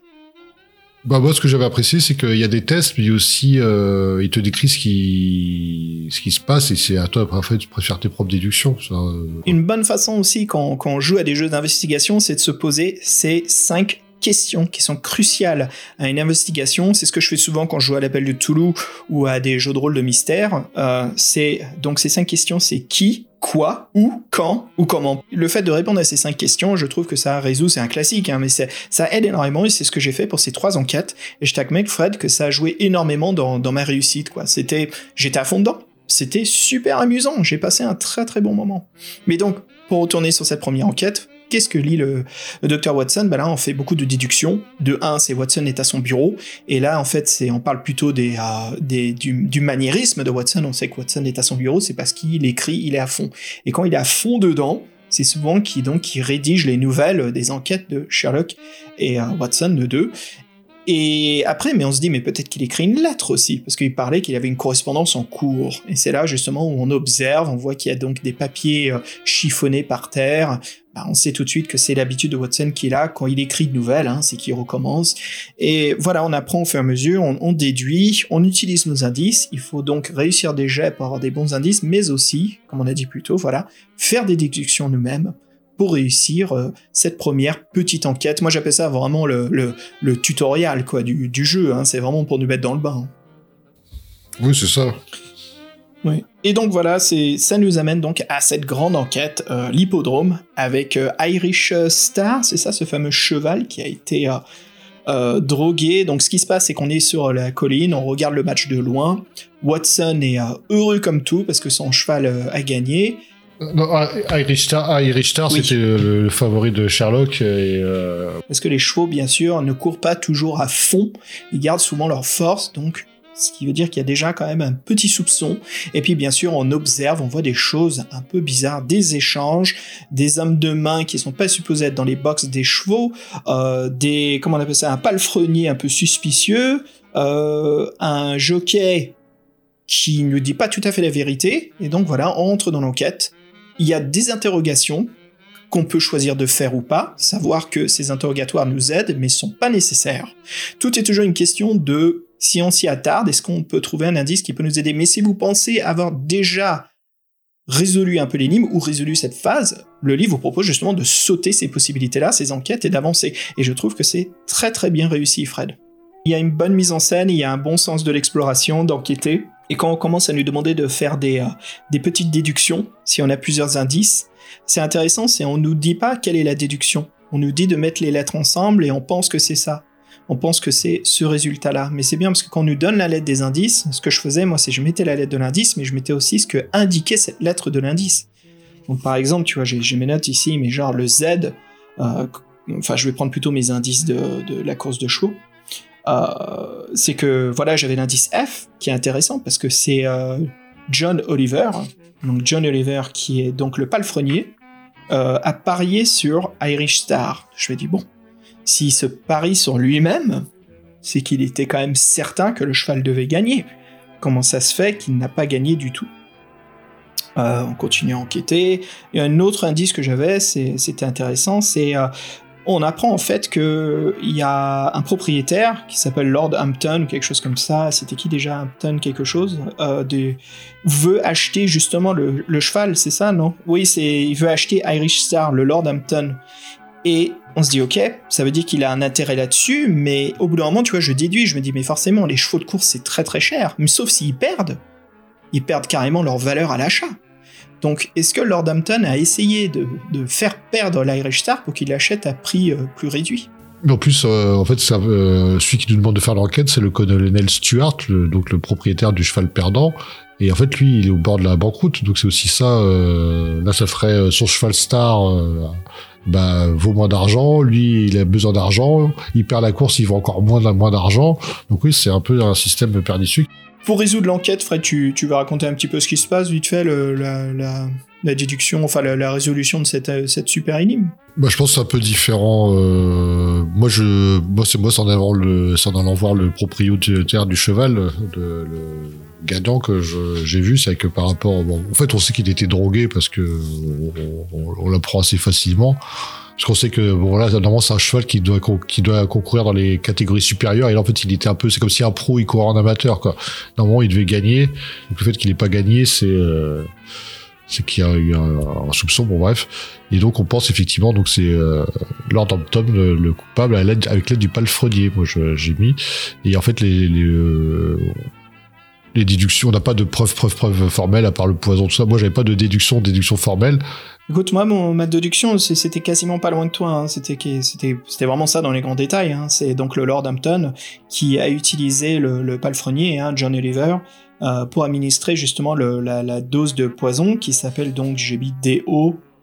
Ou- Ouais, voilà, c'est ça, euh, distillation d'opium, euh, que j'ai appris par un vétérinaire ce que c'était. Euh, Et en fait, il a fait ça, comme ça, il, le cheval perd il peut l'acheter à prix réduit, voilà, et euh, au lieu de prix fort. Ce qui était plus intéressant, et c'est quelqu'un, en fait, qui est, euh, comment dire, très véreux, parce que c'est un lord très très riche, mais euh, il est vraiment intéressé sur, le, sur la réputation euh, de son écurie, donc pour lui, c'était sûr et certain que Irish Star ne pouvait pas gagner, et c'est un avantage en même temps. Comme ça, il garde la réputation de son écurie, et en même temps, il achète un excellent cheval qu'il ajoutera à son écurie. Euh, donc voilà, très très simple, simple d'une façon, comment dire, euh, dans, les, stéréotypes et les standards d'une bonne enquête. Hein. Ouais. Je voudrais revenir sur une phase qui est marrante, justement, c'est qu'on peut... euh, en fait, Sherlock Holmes n'a pas le temps de, s'occuper de cette enquête, donc il nous la, il nous la lègue parce qu'on l'a, on, l'a un peu rassuré dans son cabinet en résolvant sa petite, sa petite énigme qu'il nous avait posée. Et en fait, il nous donne accès à ces informateurs là. Et en fait, on peut leur demander de, de, de à la fin de, de la course, qu'est-ce qu'ils veulent suivre. Moi, j'avais fait suivre euh, les, deux, les deux jockeys, je crois, je, ou dans les ceux qui ceux qui traînaient dans les dans les box là pour les paris, là, les mecs de la ah paix, oui, oui, les deux mecs là, les, euh, les, deux, euh, les deux gars qui sont super chelous, qui ont administré le poison, qui l'ont fait bouffer au cheval. Euh, ils euh, Et, et en fait, en Ouais. fait- ouais, je sais plus comment il s'appelait. Et en fait, moi, ce qui est marrant, donc, c'est que t'as un rendez-vous au bar pour retrouver euh, tes informateurs. En fait, moi, je suis tombé sur le jockey de l'Irish Star là. Et en fait, j'étais tellement nul en communication qu'en fait, ses potes, ils m'ont expulsé du bar. J'ai même pas pu voir mes contacts. J'étais, dégoûté, quoi. Et puis, euh, Fred, je crois que c'est ce qui nous amène à parler justement de la, troisième enquête, euh, la toute dernière. hein. Enfin, moi je dirais vraiment la deuxième, parce que cette première enquête, c'est vraiment euh, un, tutoriel. Mais donc le meurtre au club Diogène, que j'ai résolu assez rapidement, et, euh, mais c'était vachement bien fait. J'étais pas déçu justement du, du, de la durée du jeu. Alors, euh, ce qui se passe au premier, c'est voilà, il y a donc un meurtre au club Diogène, il y a Mycroft, le fameux frère de, de Sherlock Holmes, qui est là. Donc il y a un meurtre et majordome est là, nous accueille, on peut commencer l'investigation, Sherlock est là, on peut lui demander de nous aider ou l'envoyer. Et je me suis dit, tiens, j'ai l'impression que c'est en méta, c'est comme, est-ce que je veux démarrer l'enquête en mode facile ou en mode difficile? Tu vois, en demandant à Sherlock de l'aide. Donc c'est assez bien fait, je trouve ça en gameplay, c'est voilà, pour ceux qui veulent une, difficulté un peu plus accrue du jeu, quoi, pour la résoudre. Parce que bien sûr, si on rate, on peut tout recommencer, et il y a énormément de choix, énormément de possibilités, hein, donc c'est très facile de faire trois ou quatre fois l'enquête euh, en découvrant quelque chose de toujours euh, nouveau. Euh, et vas-y, Fred, je pense, vas-y en premier, parce que moi, comme je t'ai dit, je l'ai résolu plus vite, et toi, je crois que t'as passé un peu plus de temps, donc dis-moi ton expérience euh, pour trouver le, meurtrier au club Diogène. Parle-nous-en justement de qu'est-ce qui se passe, qui, qui s'est fait assassiner, euh, de quoi il en est. Donc en fait, le, oui, le club de Gênes, c'est le club. euh, en fait, le problème, c'est que Sherlock Holmes est- appartient au club et donc en fait est, est témoin. Donc il peut pas, il peut pas enquêter sur l'affaire vu qu'il est, est lui-même euh, entre guillemets témoin. Mais son frère, et en fait, c'est un des membres fondateurs du club, donc c'est pour ça qu'ils sont là. Donc en fait, euh, bah voilà. euh, donc Sherlock Holmes, bon, c'est des de quand même, hein, c'est pas lui. Il nous indique qu'il est- que le que le défunt n'était pas forcément apprécié. Il, le nomme même. Il dit qu'il est mesquin et retors, malgré que ce soit un lord. Et en fait, il faut savoir que ce lord-là, c'est le cousin du colonel dont le cheval s'est fait droguer juste avant dans votre turf. Là, il y a un petit lien de parenté. Bon, ça, c'est un, c'est petite parenthèse, bref. Donc, euh, il est mort. Son frère, euh, on examine, en fait, assez rapidement, on examine le corps. Et on, on soi-disant, il est empoisonné par un verre de brandy. C'est ça la, la rumeur. Le- en fait, ce qu'on ce qu'on pense. On trouve aussi un, un mouchoir imbibé d'alcool. Et il y a la fameuse lettre qui en plus envoyait la mauvaise adresse, bref. Et donc au début, on va, on va, on va, comment dire, parler au personnel de l'hôtel. Et après, on va pouvoir interroger tous ceux qui étaient euh, là à l'instant du meurtre, sachant qu'il y a aussi des gens qui étaient là euh, dans la pièce, dans la même pièce que le défunt. Donc tout ça, ça nous fait un peu de, euh, une façon de procéder qui va être faite.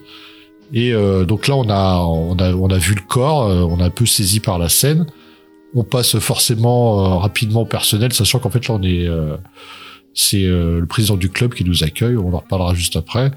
Donc on interroge le barman, il nous dit que le défunt il buvait pas de, de brandy normalement, et qu'il buvait un vin particulier. D'ailleurs il y avait un indice là-dessus, mais moi j'ai foiré mon test de connaissance, je sais pas si tu t'en souviens.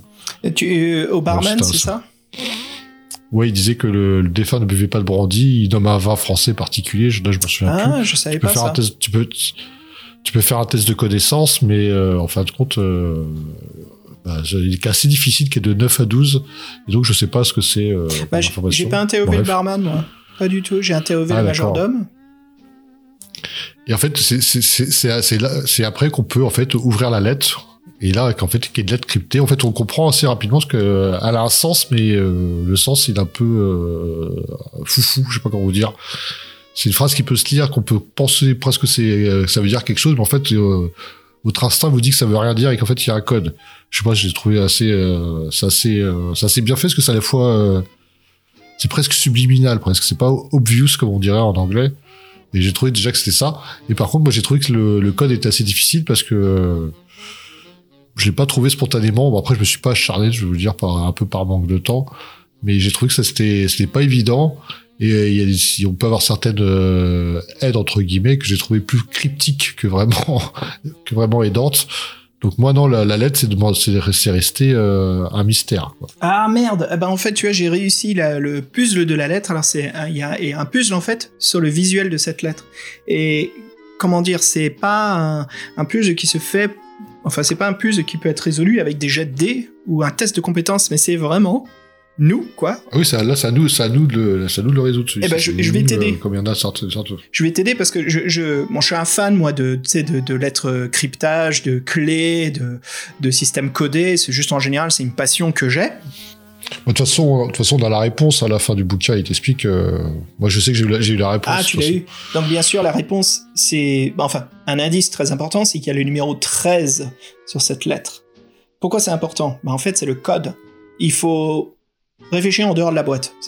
Il y a donc une lettre qui a très peu de sens, beaucoup de mots, qui parle beaucoup pour rien dire, mais il y a un très grand chiffre sur cette lettre qui est 13 tout en haut à gauche. Et ben en fait, 13 c'est le code, c'est la clé pour résoudre l'énigme. 13, ce n'est pas 13, mais 1 et 3. Ce qui veut dire, c'est choisissez un mot sur 3 dans la lettre. Donc si on enlève troisième mot, ça veut dire que si la lettre commence par sachez que là, ça veut dire qu'on commence la lettre avec le mot là. Donc voilà, ce que j'ai fait, Fred, c'est que j'ai réécrit la lettre sur un bout de papier, j'ai euh, rayé euh, voilà euh, les deux mots sur trois, j'ai gardé bien sûr que le troisième. Et donc la lettre donne pourquoi il a été tué. Euh, c'est une lettre d'accusation signée par le meurtrier. La lettre dit, une fois décodée, la tacheté qui vous a déshonoré, plutôt éventuellement en faillite, fastueuse péril, anéantissant mon amour, vous êtes condamné à mort. Henry Hamilton. Mais en fait, ce qui est un peu bizarre, euh, c'est qu'en fait, la, la lettre, le défunt ne l'a même ouverte. Par contre, elle l'a contrarié. C'est ça en fait, ça l'a contrarié. Bien sûr, il y avait donc un poison dans le brandy qui a été administré. Et bien sûr, il y a donc quelqu'un qui s'appelle Henry Hamilton. Mais la lettre est signée, bien sûr, lieutenant-colonel Henry Stewart de l'hôtel Hamilton. Et voilà, c'est le mot de passe. En utilisant un mot sur trois, on obtient son nom. Ce qui tout de suite, moi je- j'en ai parlé à Mycroft euh, Holmes, euh, et puis euh, on est entré euh. Enfin, je crois qu'on était aussi avec l'inspecteur, le fameux inspecteur de Scotland Yard, comment il s'appelle Lestrade. Lestrade qui est avec nous. L'estrade, l'estrade. Lestrade, ouais, qui est avec nous. Et on a donc interrogé Ho- le, le Hamilton, c'est ça, Henry Hamilton. Et on a vraiment joué les idiots en face de lui, hein, c'est good cop, bad cop, quoi. Moi, je, fais l'idiot, je pose des questions ridicules, mais ce que j'essaye de faire, c'est parler le, le coupable le plus possible, le suspect le plus possible, et de le coincer dans une situation, situation très très difficile. Et c'est ce qu'on a réussi à faire, où il s'est retrouvé euh, quasiment à me foutre une droite et à vouloir sauter par la fenêtre. Et euh, je t'admets que la première fois, comme je suis nul en force, je me suis pris la droite, il saute par la fenêtre. Avec Lestrade et, et Watson, on court après dans les rues et je l'ai perdu. Donc mon premier jeu, c'est j'ai, réussi qui était le suspect, mais il s'enfuit, j'ai pas réussi à le rattraper. Donc euh, j'ai, un peu triché sur ces jets, parce que de toute façon j'ai pas la compétence. Voilà comment c'est fini mon enquête, tristement, mais en réussissant les jets, on arrive à le plancher par terre euh, avant qu'il s'enfuit par la fenêtre, ou on arrive bien sûr à le retrouver en ville, mais c'est là où les jets euh, de force et d'habilité sont euh, cruciales à ces moments-là. Quand justement des fois les, les, euh, suspects et les meurtriers euh, sont prêts à tout pour pas aller en prison. Ah, j'aimerais bien, bien qu'on compare, tiens, vite fait, le, sa, la poursuite que t'as fait avec lui pour voir si c'est la même. Parce que moi, avant d'en arri- avant d'en arriver là, il s'est passé plein de choses, hein. Moi, il y a eu très très peu de choses qui sont passées. J'ai discuté avec euh, Mycroft, en sachant bien sûr que ce n'est pas Mycroft le meurtrier. C'est ridicule, il n'a aucun gain euh, financier ni euh, social à, commettre ce meurtre. Donc justement, je lui ai expliqué la lettre, le code, et Mycroft justement s'est proposé de participer à l'interrogatoire et que je fasse un code justement en tapant sur la table. Oh oui, j'écrase la main sur la table, tu sais, un petit coup comme ça pour dire c'est à ce moment-là que qu'il est coupable, c'est que j'ai toutes les preuves et là je vais commencer à puer être le, pote et je vais commencer à l'accuser. Donc il faut faire attention que qu'il va pas s'enfuir, qu'il va se passer quelque chose. Mais il se passe encore plus de choses avant ça où on peut faire des interrogatoires. Mais Fred, moi j'ai rien fait de ça parce que encore une fois, de résoudre la lettre m'a donné tout de suite le suspect. Mais dis-moi tout, toi. Oui, en fait, bah, en fait, il y a une espèce de, oui, tu les, fais un peu à part. Donc, on disait, on était, euh, on arrivé, on a, Sherlock Holmes nous a briefé, on a vu le corps, on a parlé au barman qui a servi le brandy qui est empoisonné, on ouvre la lettre, et donc, y a, on est donc accompagné par Sir Andrew, qui est le président du club. Donc, lui qui nous fait un peu, euh, bah, voilà, qui nous fait, qui, qui, qui l'autre, hein, celui qui tient les lieux, qui connaît les membres. Donc, il nous, euh, il nous dit, il nous précise juste ceux, euh, les personnes qui étaient présentes. Donc, il y avait euh, Sherlock Holmes et son, son frère, Mycroft, l'amiral Nelson, qui est le voisin de, de fauteuil. Euh, on a Lord Trent. comment il s- Lord Trent, qui est un, un de ses ennemis euh, notoires. Ouais, et tu l'as dit Charles Martin le- aussi, non? Charles Martin Ouais, Charles, Ch- Charles Martin. Et j'ai marqué euh, BH. Ah oui, c'est Ah, euh, BH. Alexandre Bassett Hind. Oui, ça c'est un historien. Voilà. Et donc aussi que le, le verre a été apporté par Tom Smithson. Euh, C'est le serveur. En fait, il y a le barman au bar et le serveur. Donc euh, bon, euh, Mycroft Holmes, il est pas trop cool, il est pas trop suspect. Donc lui, nous, on lui demande s'il pouvait avoir que- quel motif on pourrait euh, creuser pour quelqu'un qui lui en voudrait. Et en fait, le mec avait quand même pas mal de casseroles. Il dit euh, peut-être la carrière militaire qui serait le le truc le plus sensible, ce qu'il a fait euh, à cause de son incompétence en tant que chef. Il y a eu comme des morts un peu inutiles euh, qui ont été torturés. Et c'est un peu ça le, le nœud du, de l'affaire, en fait, c'est cette, euh, c'est cette euh, rancœur. Vengeance? Vous verrez, vous verrez comment. Ouais, cette vengeance. Mais il y a un personnage qui nous fait oui, mais une vengeance 20 ans plus tard, il faudrait être sacrément euh, motivé. Bon bref, euh, on a des fois un peu des, fois de plusieurs sons de cloche et c'est vrai que c'est, bien fait dans ce dans cette aventure. Donc pour vous la faire courte, euh, donc euh, il y a aussi donc on en- on, interroge donc l'avocat Henry Hamilton, mais c'est vrai que quand on n'a pas déchiffré le code, bah on, on a même des voilà il y a même de bah en fait il y a moi j'ai foiré un test. À ce moment-là il y a notre intuition qui carillonnait. Pourtant j'avais des bonus. Et on, il dit que la lettre est un avertissement mais il dit qu'il l'a pas ouverte par exemple. Donc comment il sait c'est que c'est un avertissement s'il l'a pas ouverte remis par un inconnu qu'il n'a jamais vu. Euh, donc tout ça en fait mais bon euh, sur le coup euh, euh, comme il n'y a aucun lien avec le avec la victime bon euh, c'est un avocat et il a fait son job. C'est le le, le messager euh, pendant juste à part qu'on l'intuition avec la lettre petit truc qui cartonne on, on- pas plus que ça quoi. Et après donc c'est là qu'on déroule euh, le déroulé. Donc il y a le colonel Stuart. Lui c'est le cousin du défunt qui, qui était sur place pour lui pour lui taxer de l'argent. Donc ces fameux mecs qui est aux abois et que son cheval a été drogué là il est là aussi. Et en fait, lui, euh, il est rapidement éliminé parce qu'en fait, euh, il y a un testament qui le prive de son dû en cas de mort suspecte. Donc, il n'avait aucun intérêt à, à créer une mort suspecte. Donc, euh, en plus, bon, il a l'air plutôt sincère. Et euh, bref, c'est on fait un peu le panorama comme ça. Il y a après il y a un historien qui est carrément asocial, euh, qui a rien vu, rien entendu, rien dit. Il y a Lord Trent, donc ah, c'est Lord Trent qui est le voisin de table. Euh, lui, pareil, euh, il est juste à côté, mais à part les domestiques euh, et leur ronde, et euh, il a contesté la mort, mais euh, de toute façon, il aime pas trop le défunt.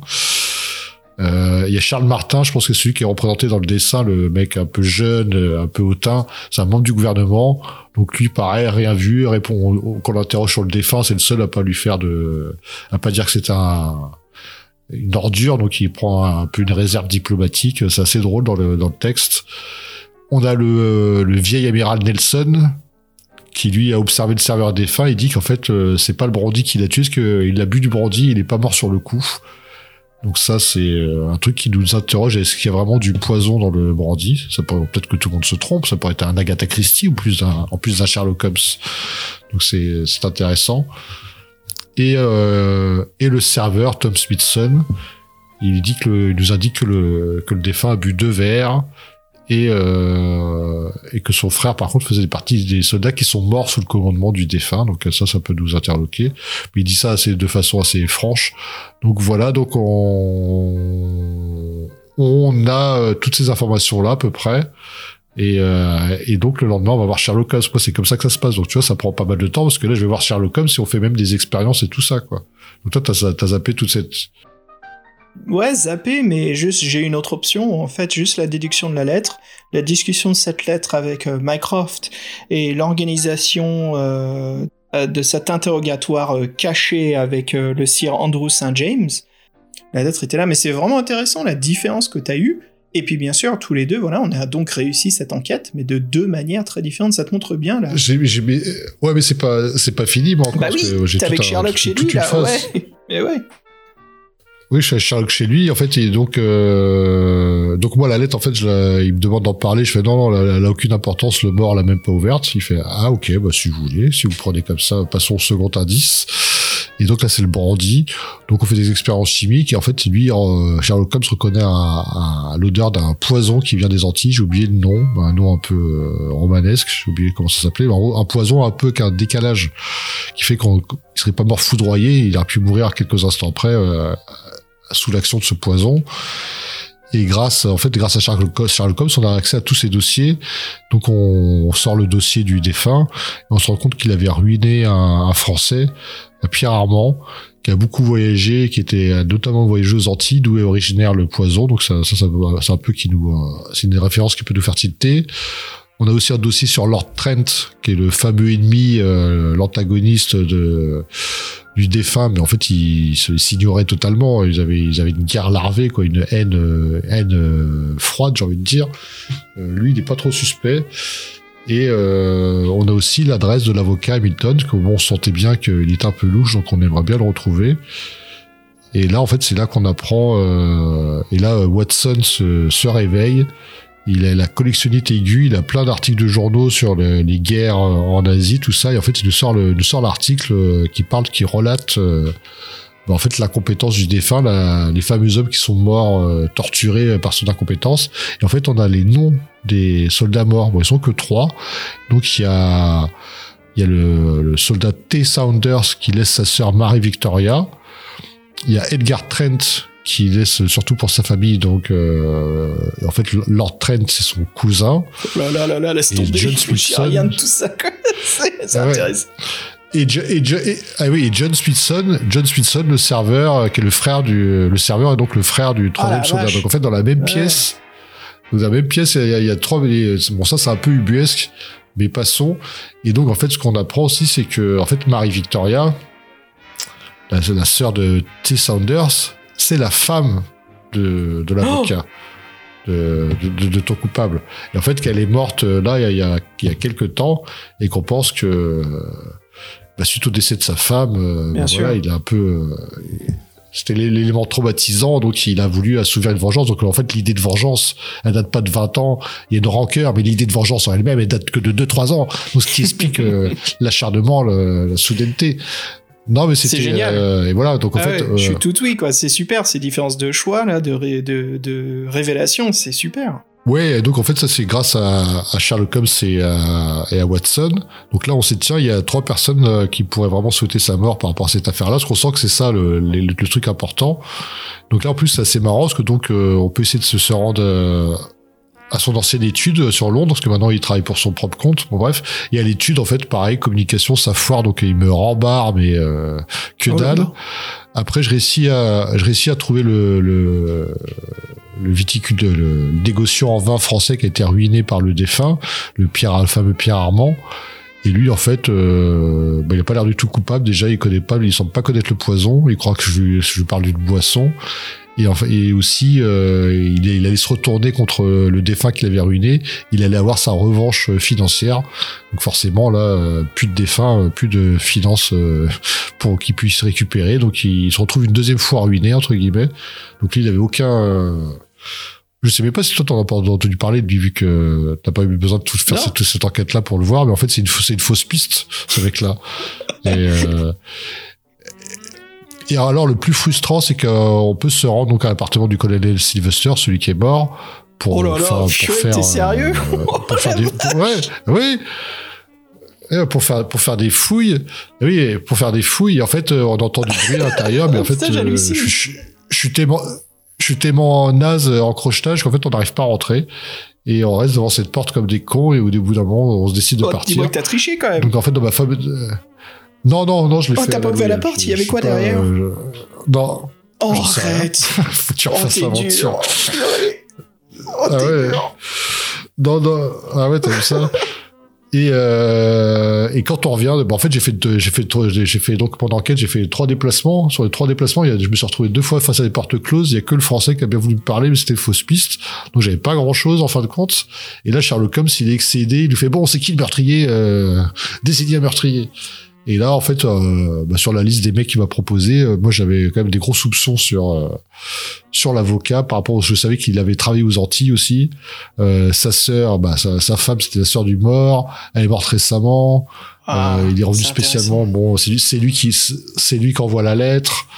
Euh, c'est lui qui a porté la lettre. Donc, il fait que c'est lui que j'ai désigné. Et après, avec le raisonnement, euh, avec le raisonnement euh, logique que te, que te fait Holmes, que vu que t'as, quand t'as pas la lettre, t'as pas la réponse sûre, t'as pas le, t'as pas la preuve de la culpabilité, bah il te fait un peu le truc et oui c'est euh, c'est assez intéressant. Moi il te dit bon vous avez euh, vous avez pas le meurtrier, donc en fait faut le faut le faut le chercher aussi. Et alors, t'as réussi à la fin? Oui, en fait, ce qui, ce qui se fait, c'est que c'est qu'on retrouve, euh, on va chez sa logeuse, il est chez logeuse au deuxième étage, et on lui voit, on lui envoie une lettre codée lui-même Ouais, qui mais dit, c'est- on sait que vous êtes Mais le c'est coupable. dingue, ça, putain, la grosse. Mais c'est carrément un Oui. autre livre-jeu, quoi. C'est fou. Bah, parce que quand tu m'as dit que tu l'avais arrêté juste après la lettre, suis fait, bah, attends, cette lettre-là, en fait, c'est la méga récompense, parce que c'est-à-dire que, ah, tiens, t'as trouvé tout seul euh, ta propre déduction, donc tiens, t'as le coupable, et si tu t'en sors bien, t'as même pas besoin de le poursuivre, tandis que moi, c'est, euh, mais en même temps, je, trouve que je suis gagnant, parce que moi, j'ai j'ai l'impression d'avoir plus fait le Ah jeu oui, que toi. absolument. Mais moi, c'est pour ça que je disais dans ma critique euh, que l'histoire du club audiogène est super court, mais c'est parce que j'ai réussi le puzzle qui me qui m'est fait passer en mode euh, en mode secret quoi. Parce que moi, tout s'est passé, tout était important, c'était pendant l'interrogatoire, qui était plusieurs euh, choix de paragraphes. hein. C'était un interrogatoire qui n'était pas facile et j'avais peur de me tromper et je prenais mon temps, je mesurais vraiment la possibilité d'impact des, des choix des questions que j'avais, la déduction des peu d'indices que j'ai obtenus, euh, parce que j'ai interrogé rapidement, je crois, j'ai j'ai parlé justement, je savais qu'il y avait euh, une histoire de vengeance, parce que c'était un colonel, que j'ai entendu parler que sa sœur était morte, euh, voilà, mais j'ai eu très très peu d'indices. Mais là, mais c'est mais c'est dingue. C'est entre toi qui vas chez Sherlock, qui fait des tests scientifiques. Là maintenant, tu me dis qu'il y a qu'il y a un, un, dans le placard. euh, maintenant que tu tu passes une journée de plus, c'est dingue quoi. Ouais, non, c'était, ah oui, donc euh, je suis vraiment étonné de cette différence-là. Et du coup, toi, t'as eu, t'as eu le- le- l'espèce d'entretien interrogatoire bien poussé. Et moi, j'ai eu, euh, oui, euh, l'enquête, en fait, l'enquête avec les différents indices. C'est ça, c'est En intéressant. t'écoutant là, c'est marrant, mais j'ai- j'ai j'ai- j'ai vraiment ce côté, je, je pense c'est parce qu'on lit du Sherlock, mais j'avais l'impression de visionner un épisode de Columbo. Moi, j'ai, mo- moi mon gameplay, c'était Columbo. J'arrive, j'enquête, je déduis, j'interroge. Sais, Columbo, dès les 15 premières minutes, il sait déjà qui est le, meurtrier. C'est pour ça qu'il joue l'idiot. C'est- vachement bien écrit, il sait, et c'est pour ça qu'il scotche le mec. C'est juste histoire de les faire craquer, de les faire chier, parce que c'est là où ils, vont trop parler, ils vont trop révéler, et puis ils vont se contredire. Et moi, c'est un peu ce qui m'est arrivé pendant que toi, c'est vraiment l'épisode Colombo. C'est comme si je suis spectateur et je visualise le meurtre, les informations, tout ce qui se passe, et moi, après, j'arrive et voilà, quoi. C'est la déduction. Et c'est super. En tout cas, moi, je suis, je suis, euh, je, je suis, euh, je suis Et, fasciné Ouais, non, par ça la- marche Ah bien, ouais, hein. je, suis- je suis su- vraiment surpris par, euh, par le niveau de ce livre-jeu, quoi. Je ne savais pas du tout. Mais pas du tout. Parce que j'ai joué plusieurs fois la, la course, euh, le- l'arnaque à l'hippodrome. Ça, je l'ai fait deux fois en essayant différents choix. Et le meurtre au club Diogène, je me suis dit, bon, la lettre, euh, voilà, bon, je vais, je vais m'amuser un petit peu dans l'interrogatoire pour poser les mauvaises questions, les bonnes questions, voir si je rate mon jet, j'attrape mon jet, la course-poursuite dans les rues avec Watson et Lestrade. Enfin, mais, ah ouais, vraiment, vraiment différent. hein. Et ce qui serait intéressant, c'est de voir donc si la fuite, euh, parce que, si on perd le test de, fo- de force et qu'on n'arrive pas à le maîtriser, donc il, s'enfuit. Est-ce que la, est-ce que la fuite c'est la même? Est-ce que c'est l'histoire de la fuite en fiacre avec, la, avec les gares et tout ça là? Euh, il- moi, non, qu'est-ce que je me suis rendu compte dans les appartements londoniens? Et après, il se dirige dans un couloir, je choisis d'entrer dans un magasin, je questionne le vendeur pour savoir s'il est passé par la porte de derrière. Vraiment très différent. Ah, parce que moi, c'était tout. euh, donc, en fait, c'est ça. Donc, là, nous, on, on lui porte euh, la lettre euh, chez sa logeuse euh, en disant euh, on sait que t'es le coupable, donc il s'enfuit. On, on le perd un peu dans les rues, mais euh, en fait, on le trouve euh, en, faisant les bons choix, on le trouve, on le trouve. Et là, t'es tout seul face à lui. Donc, moi, j'avais perdu le combat parce que j'étais, j'étais nul en force. Donc là, il s'enfuit. Et donc, t'as un petit test de chance, presque une chance sur deux. Bah, ou bien s'il s'enfuit, donc trop tard. Tu passes l'affaire à Scotland Yard, t'as au moins identifié le, le tueur, c'est déjà pas mal. Et si t'as un peu de chance, tu peux le poursuivre. En fait, il, il est monté dans un fiacre et, euh, et tu repères le, le conducteur de fiacre qui te dit qu'il Ah oui, a ça me pris dit quelque un, chose, ça. un, un Ouais, omni- ouais, euh, oui, donc je pense c'est ça. Et ça, c'est sympa parce qu'en fait, je, oui, je pense que c'est ça. Ils ont, ils ont fait la même fuite. Et donc, tu dois, le, tu dois prendre des décisions. Est-ce qu'il a pris le bateau ou est-ce qu'il va pre- prendre la gare pour prendre, euh, je sais plus quel truc. Euh, en fait, tu dois faire des déductions pour le retrouver. Et, ça, c'est chiadé. Parce que le mec change de, change de, se- des fois prend un train, des fois il, prend- il repart à contresens. T'as quelques choix judicieux à faire. Et ça, j'ai trouvé sympa. Et donc, ouais, là, ils ont, ils ont réuni les, les deux façons de faire dans sa fuite. Ça, c'est, euh, C'est moi, c'est une façon assez logique de faire, mais qui, qui marche bien parce que du coup là, t'as as une vraie course poursuite sur euh, ouais pas mal de paragraphes quand même. Hein. C'était haletant. J'ai bien Ah aimé oui, oui, aussi. ça, euh, ça change toute la, la- Je veux dire, le fait de lui mettre une droite et de l'empêcher de passer par la fenêtre, euh, ça t'enlève encore une fois un énorme chapitre du livre, hein, même carrément, tellement que c'est vaste. Là, on a vraiment vécu, ouais, on a vraiment vécu deux Ah, là, aventures complètement, différentes. Complètement. Ou l'hippodrome, bon, forcément, le prologue de savoir ce que Watson lit, là, il faut le réussir, quoi. C'est un peu l'aide du jeu. L'hippodrome, encore, c'est. Il y a qu'un seul euh, coupable, hein, c'est pas difficile. C'est juste la façon dont on y va. On peut, les indices sont très minimes, mais on passe un petit peu par les mêmes endroits. Mais là, à la fin, le meurtre au club Diogène, mais mon dieu, quoi. Alors attends, Fred, ce qui, je serais pas surpris s'il y a encore une troisième euh, possibilité dans ce meurtre au club Diogène. hein. Je serais pas surpris. Et moi, sachant qu'effectivement, j'ai foiré tous mes tests de communication euh, avec les mecs, donc euh, ils me donnaient pas forcément les bonnes infos en plus. Donc euh, ouais, je pense que non, ouais, communication, euh, communication, je me suis rendu compte que c'était important parce que Mais ils sont tous- c'est ça qui est chiant. vraiment, j'ai, j'ai- j'ai- ouais, c'est ça qui est chiant, ils sont tous importants. Donc euh, c'est vrai que le système du plus un partout, euh, bon. Là, on en a bien causé, ça te dit on, on passe à notre... euh, je te propose un petit brandy. ouais, ouais, bah, parce que de toute Ouais, façon on c'est passe la au fin. digestif, et puis voilà, allez, on rentre tout de suite dans notre critique.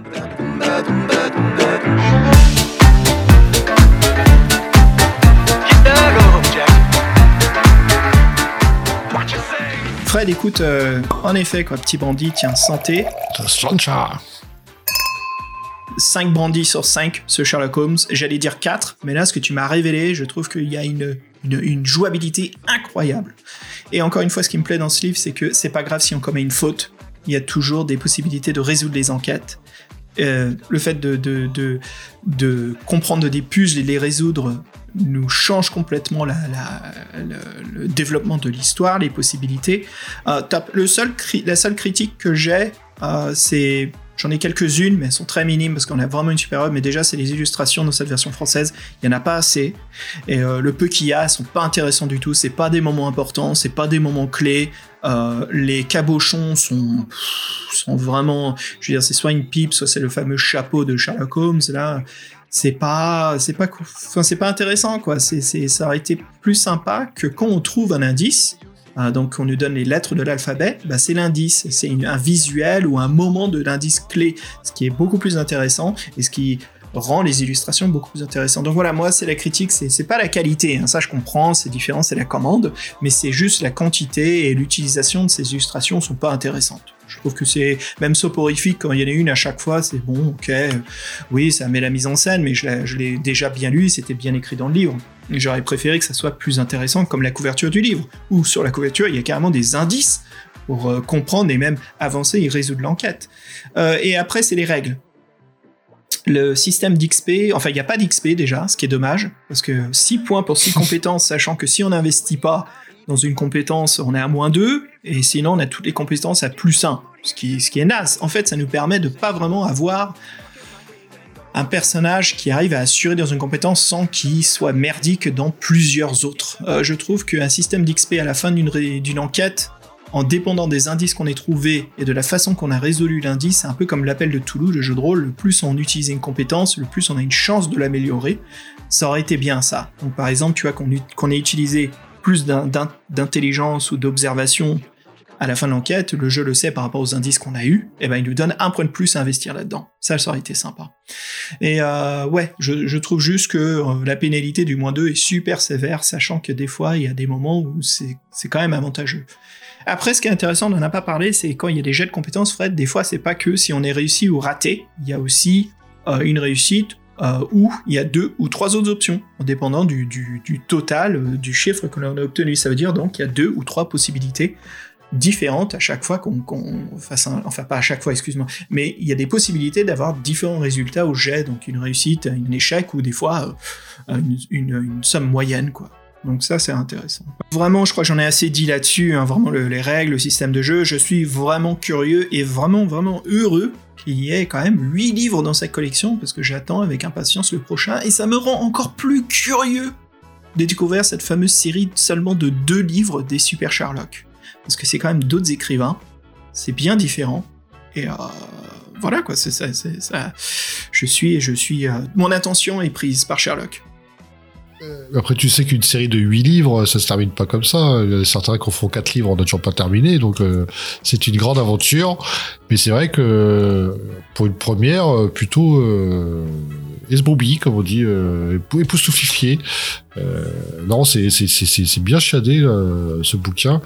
Euh, il respecte euh, son lecteur. Je pense que voilà, il y a- tout est fait pour que on ne soit pas frustré. Moi, c'est vraiment mon souvenir des, euh, ouais, mon souvenir des livres-jeux, c'était la frustration.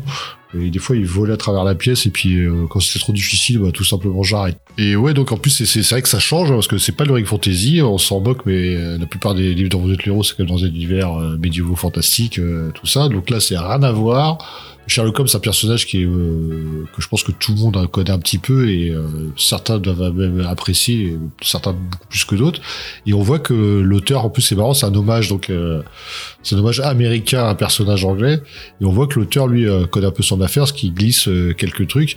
Et on peut même savoir justement que les bons indices, c'est aussi quand il fait le plus de, références à Sherlock Holmes. Je sais pas, c'est assez flagrant à un moment que qu'en fait un indice, il y avait du background sur l'écrit, sur les, sur l'œuvre de Conan Doyle, et ça te disait que bon, ça c'est un bon indice.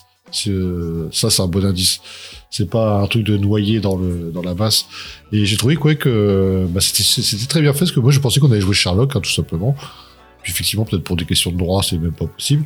Mais là avec le cousin de Watson ça fonctionne bien avec le petit test au départ. Il nous adoube. euh, on est assez intelligent pour lui pour se débrouiller. Et euh, c'est un peu notre mentor, notre tuteur.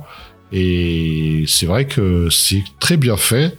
Moi, le seul bémol, c'est qu'au début, je pensais vraiment que c'était les GD qui allaient résoudre euh, pour moi, en fait, qu'on va dire, bon, bah, t'as eu un BZZ, bon, bah, t'as gagné. Sans, sans qu'on me dise, ah oui, B, c'est ça, Z, c'est ça, ça, c'est ça. Donc, c'est grâce à ça que je sais ça. Et en fait, j'ai l'impression que ça allait, ça allait être un peu bête et idiot. Mais en fin de compte, c'est pas du tout bête et idiot, c'est plutôt bien fait. Et euh, pff, franchement, ça- je, je peux pas lui donner totalement 5 parce qu'effectivement, euh, la 5, c'est en- à cette échelle-là, on peut presque Mais dire c'est aucun perfection. livre, un 5 sur 5. Si, si, si, si, si, si, si, si, on a, si, si, on a donné, je crois. Toi, que pour t'en as donné, dernier, toi, 5 sur 5 euh, sur quelque chose Oui. Dernier, dra- dernier Dragon d'Or était très bien. Non, je vais donner. ouais, on- Je vais donner un. Ouais, c'est difficile, on fait pas les demi-points. Je vais donner un 4 brandy et dont un moitié vide. Ah, 4,5 Foiré, le serveur et s'est gouré. Ouais, parce que les dessins, c'est vraiment du foutage de gueule. ça, ça aurait été bien d'avoir les dessins américains. Et ouais, les, bon, après, il y a quand même certaines euh, fois, bah, ça joue quand même pas mal sur les tests. Et euh, effectivement, la, la force, vous en servez jamais. Mais à la fin, si vous l'avez pas, euh, vous pouvez pratiquement pas finir l'aventure. Bah si, vous la finissez, mais pas bien. Non, voilà, euh, ce petit système de règles à revoir. Euh, et puis peut-être un peu plus de complexité, je sais pas. Euh, moi, j'avais, moi, j'avais trouvé que ça manquait un peu de, de choix dans les dans les dialogues. Mais bon, s'il y a toute ta partie, toi, qui a, qui a une vraie joute orale, je comprends qu'il n'est pas fait pour les autres euh, interviews, les autres entretiens. C'est vrai que par contre, ça change, ça, ça fonctionne très bien. Euh, on se sent dedans. pour ceux qui aiment le Conan Doyle, ils se retrouvent dans, dans l'atmosphère. Euh, moi, j'attends juste euh, une histoire dans les bas-fonds pour imprégner davantage notre imaginaire, mais pour une, pour une début de série, moi je suis assez euh, et pour une première pour cette boîte d'édition, je suis assez euh, ouais époustouflé parce que les mecs ont euh, compris pas mal de choses tout de suite et euh, c'est un bon produit quoi, tout simplement. Avec Et, tous nos verres de brandy, on, on peut le noter une bouteille de brandy, hein, avec juste le bouchon qui a été ouvert. euh, ouais, ok. En plus on est trois ce soir, euh, c'est parfait. Bah écoute Fred, écoute, voilà, ça, ça complète euh, notre dernier épisode de l'année 2022. Euh, une année bien difficile, mais voilà, nous l'avons réussi. Et je peux te dire qu'on l'a commencé en beauté, autant qu'on l'a fini sans beauté aussi. Parce que tu l'as évoqué juste avant, mais le premier livre de cette année fut Dragon d'Or 6, qui était quand même un plaisir. Un plaisir à lire. Et on le finit avec cet excellent livre, le le premier volume de Sherlock Holmes, voilà, Meurtre au Club Diogène. Euh, c'était vraiment génial, super quoi. Et bien sûr, avant de se quitter de cette émission, on voudrait remercier nos contributeurs, nos héros, nos aventuriers, les personnes qui justement rendent ce podcast possible. Personnes très importantes à nous et qu'on retrouve bientôt dans de futures tables rondes ou bien sûr sur notre Discord. En commençant avec Damol. Suivi de Simon, la sauce passe par Fulka et vif la mer, ça rigole pas Simon. Oh Il réchauffe la glace autour de lui. C'était génial ça. For the Emperor. Est homme fort. avec Ems, le joukineur, Jean-Christophe Como, notre euh, intervieweur fou, avec Lorkian, alias le grand maître parano global. et Dorn JV. Et bien sûr, avec un nouveau contributeur, on salue et on accueille avec grand plaisir Nicolas Tonnelier. Salut Nico. Salut Nico, et dis-nous si tu veux qu'on t'appelle sous un pseudo, ça sera, c'est toi qui nous dis. Et chez nos aventuriers, nous avons Sébastien Bellesi. Suivi du docteur Io, Non, les gars Guillaume Vendée. un nouveau aventurier, Yann Courdec. Salut Yann, bienvenue au Patreon et merci beaucoup de ta contribution. Et Yann, bien sûr, si tu as un pseudo, n'hésite pas à nous le dire, ça sera avec grand plaisir. Et ben écoute, voilà Fred, on termine ce 101ème épisode. J'aurais jamais cru un jour dire ce numéro pour le podcast dont vous êtes le héros. Ah oui, ça, ça- mais ça, moi je suis pas habitué, tu vois, puis ça, ça va faire 102, ça, ça va faire bizarre, 103, peut-être à partir du 120, on commencera à être habitué, je sais pas. Et Fred, voici la fin du 220e épisode du podcast dont vous êtes le héros. Euh, quoi, qu'est-ce que t'as dit? J'entends plus bien dans mon casque. Qu'est-ce que t'as dit 120e épisode. Et puis euh, voilà, allez, on vous souhaite à toutes et à tous, comme on n'arrête pas de le dire, mais parce que c'est la saison et ça nous fait plaisir. Mais voilà, bonne fête, bonne fin d'année, et on se retrouve en 2023. Allez, salut tout le monde, ciao. Salut et révisez vos classiques parce que le ninja il arrive en forme. Allez, un dernier pour la route. Oh, vas-y. Ah,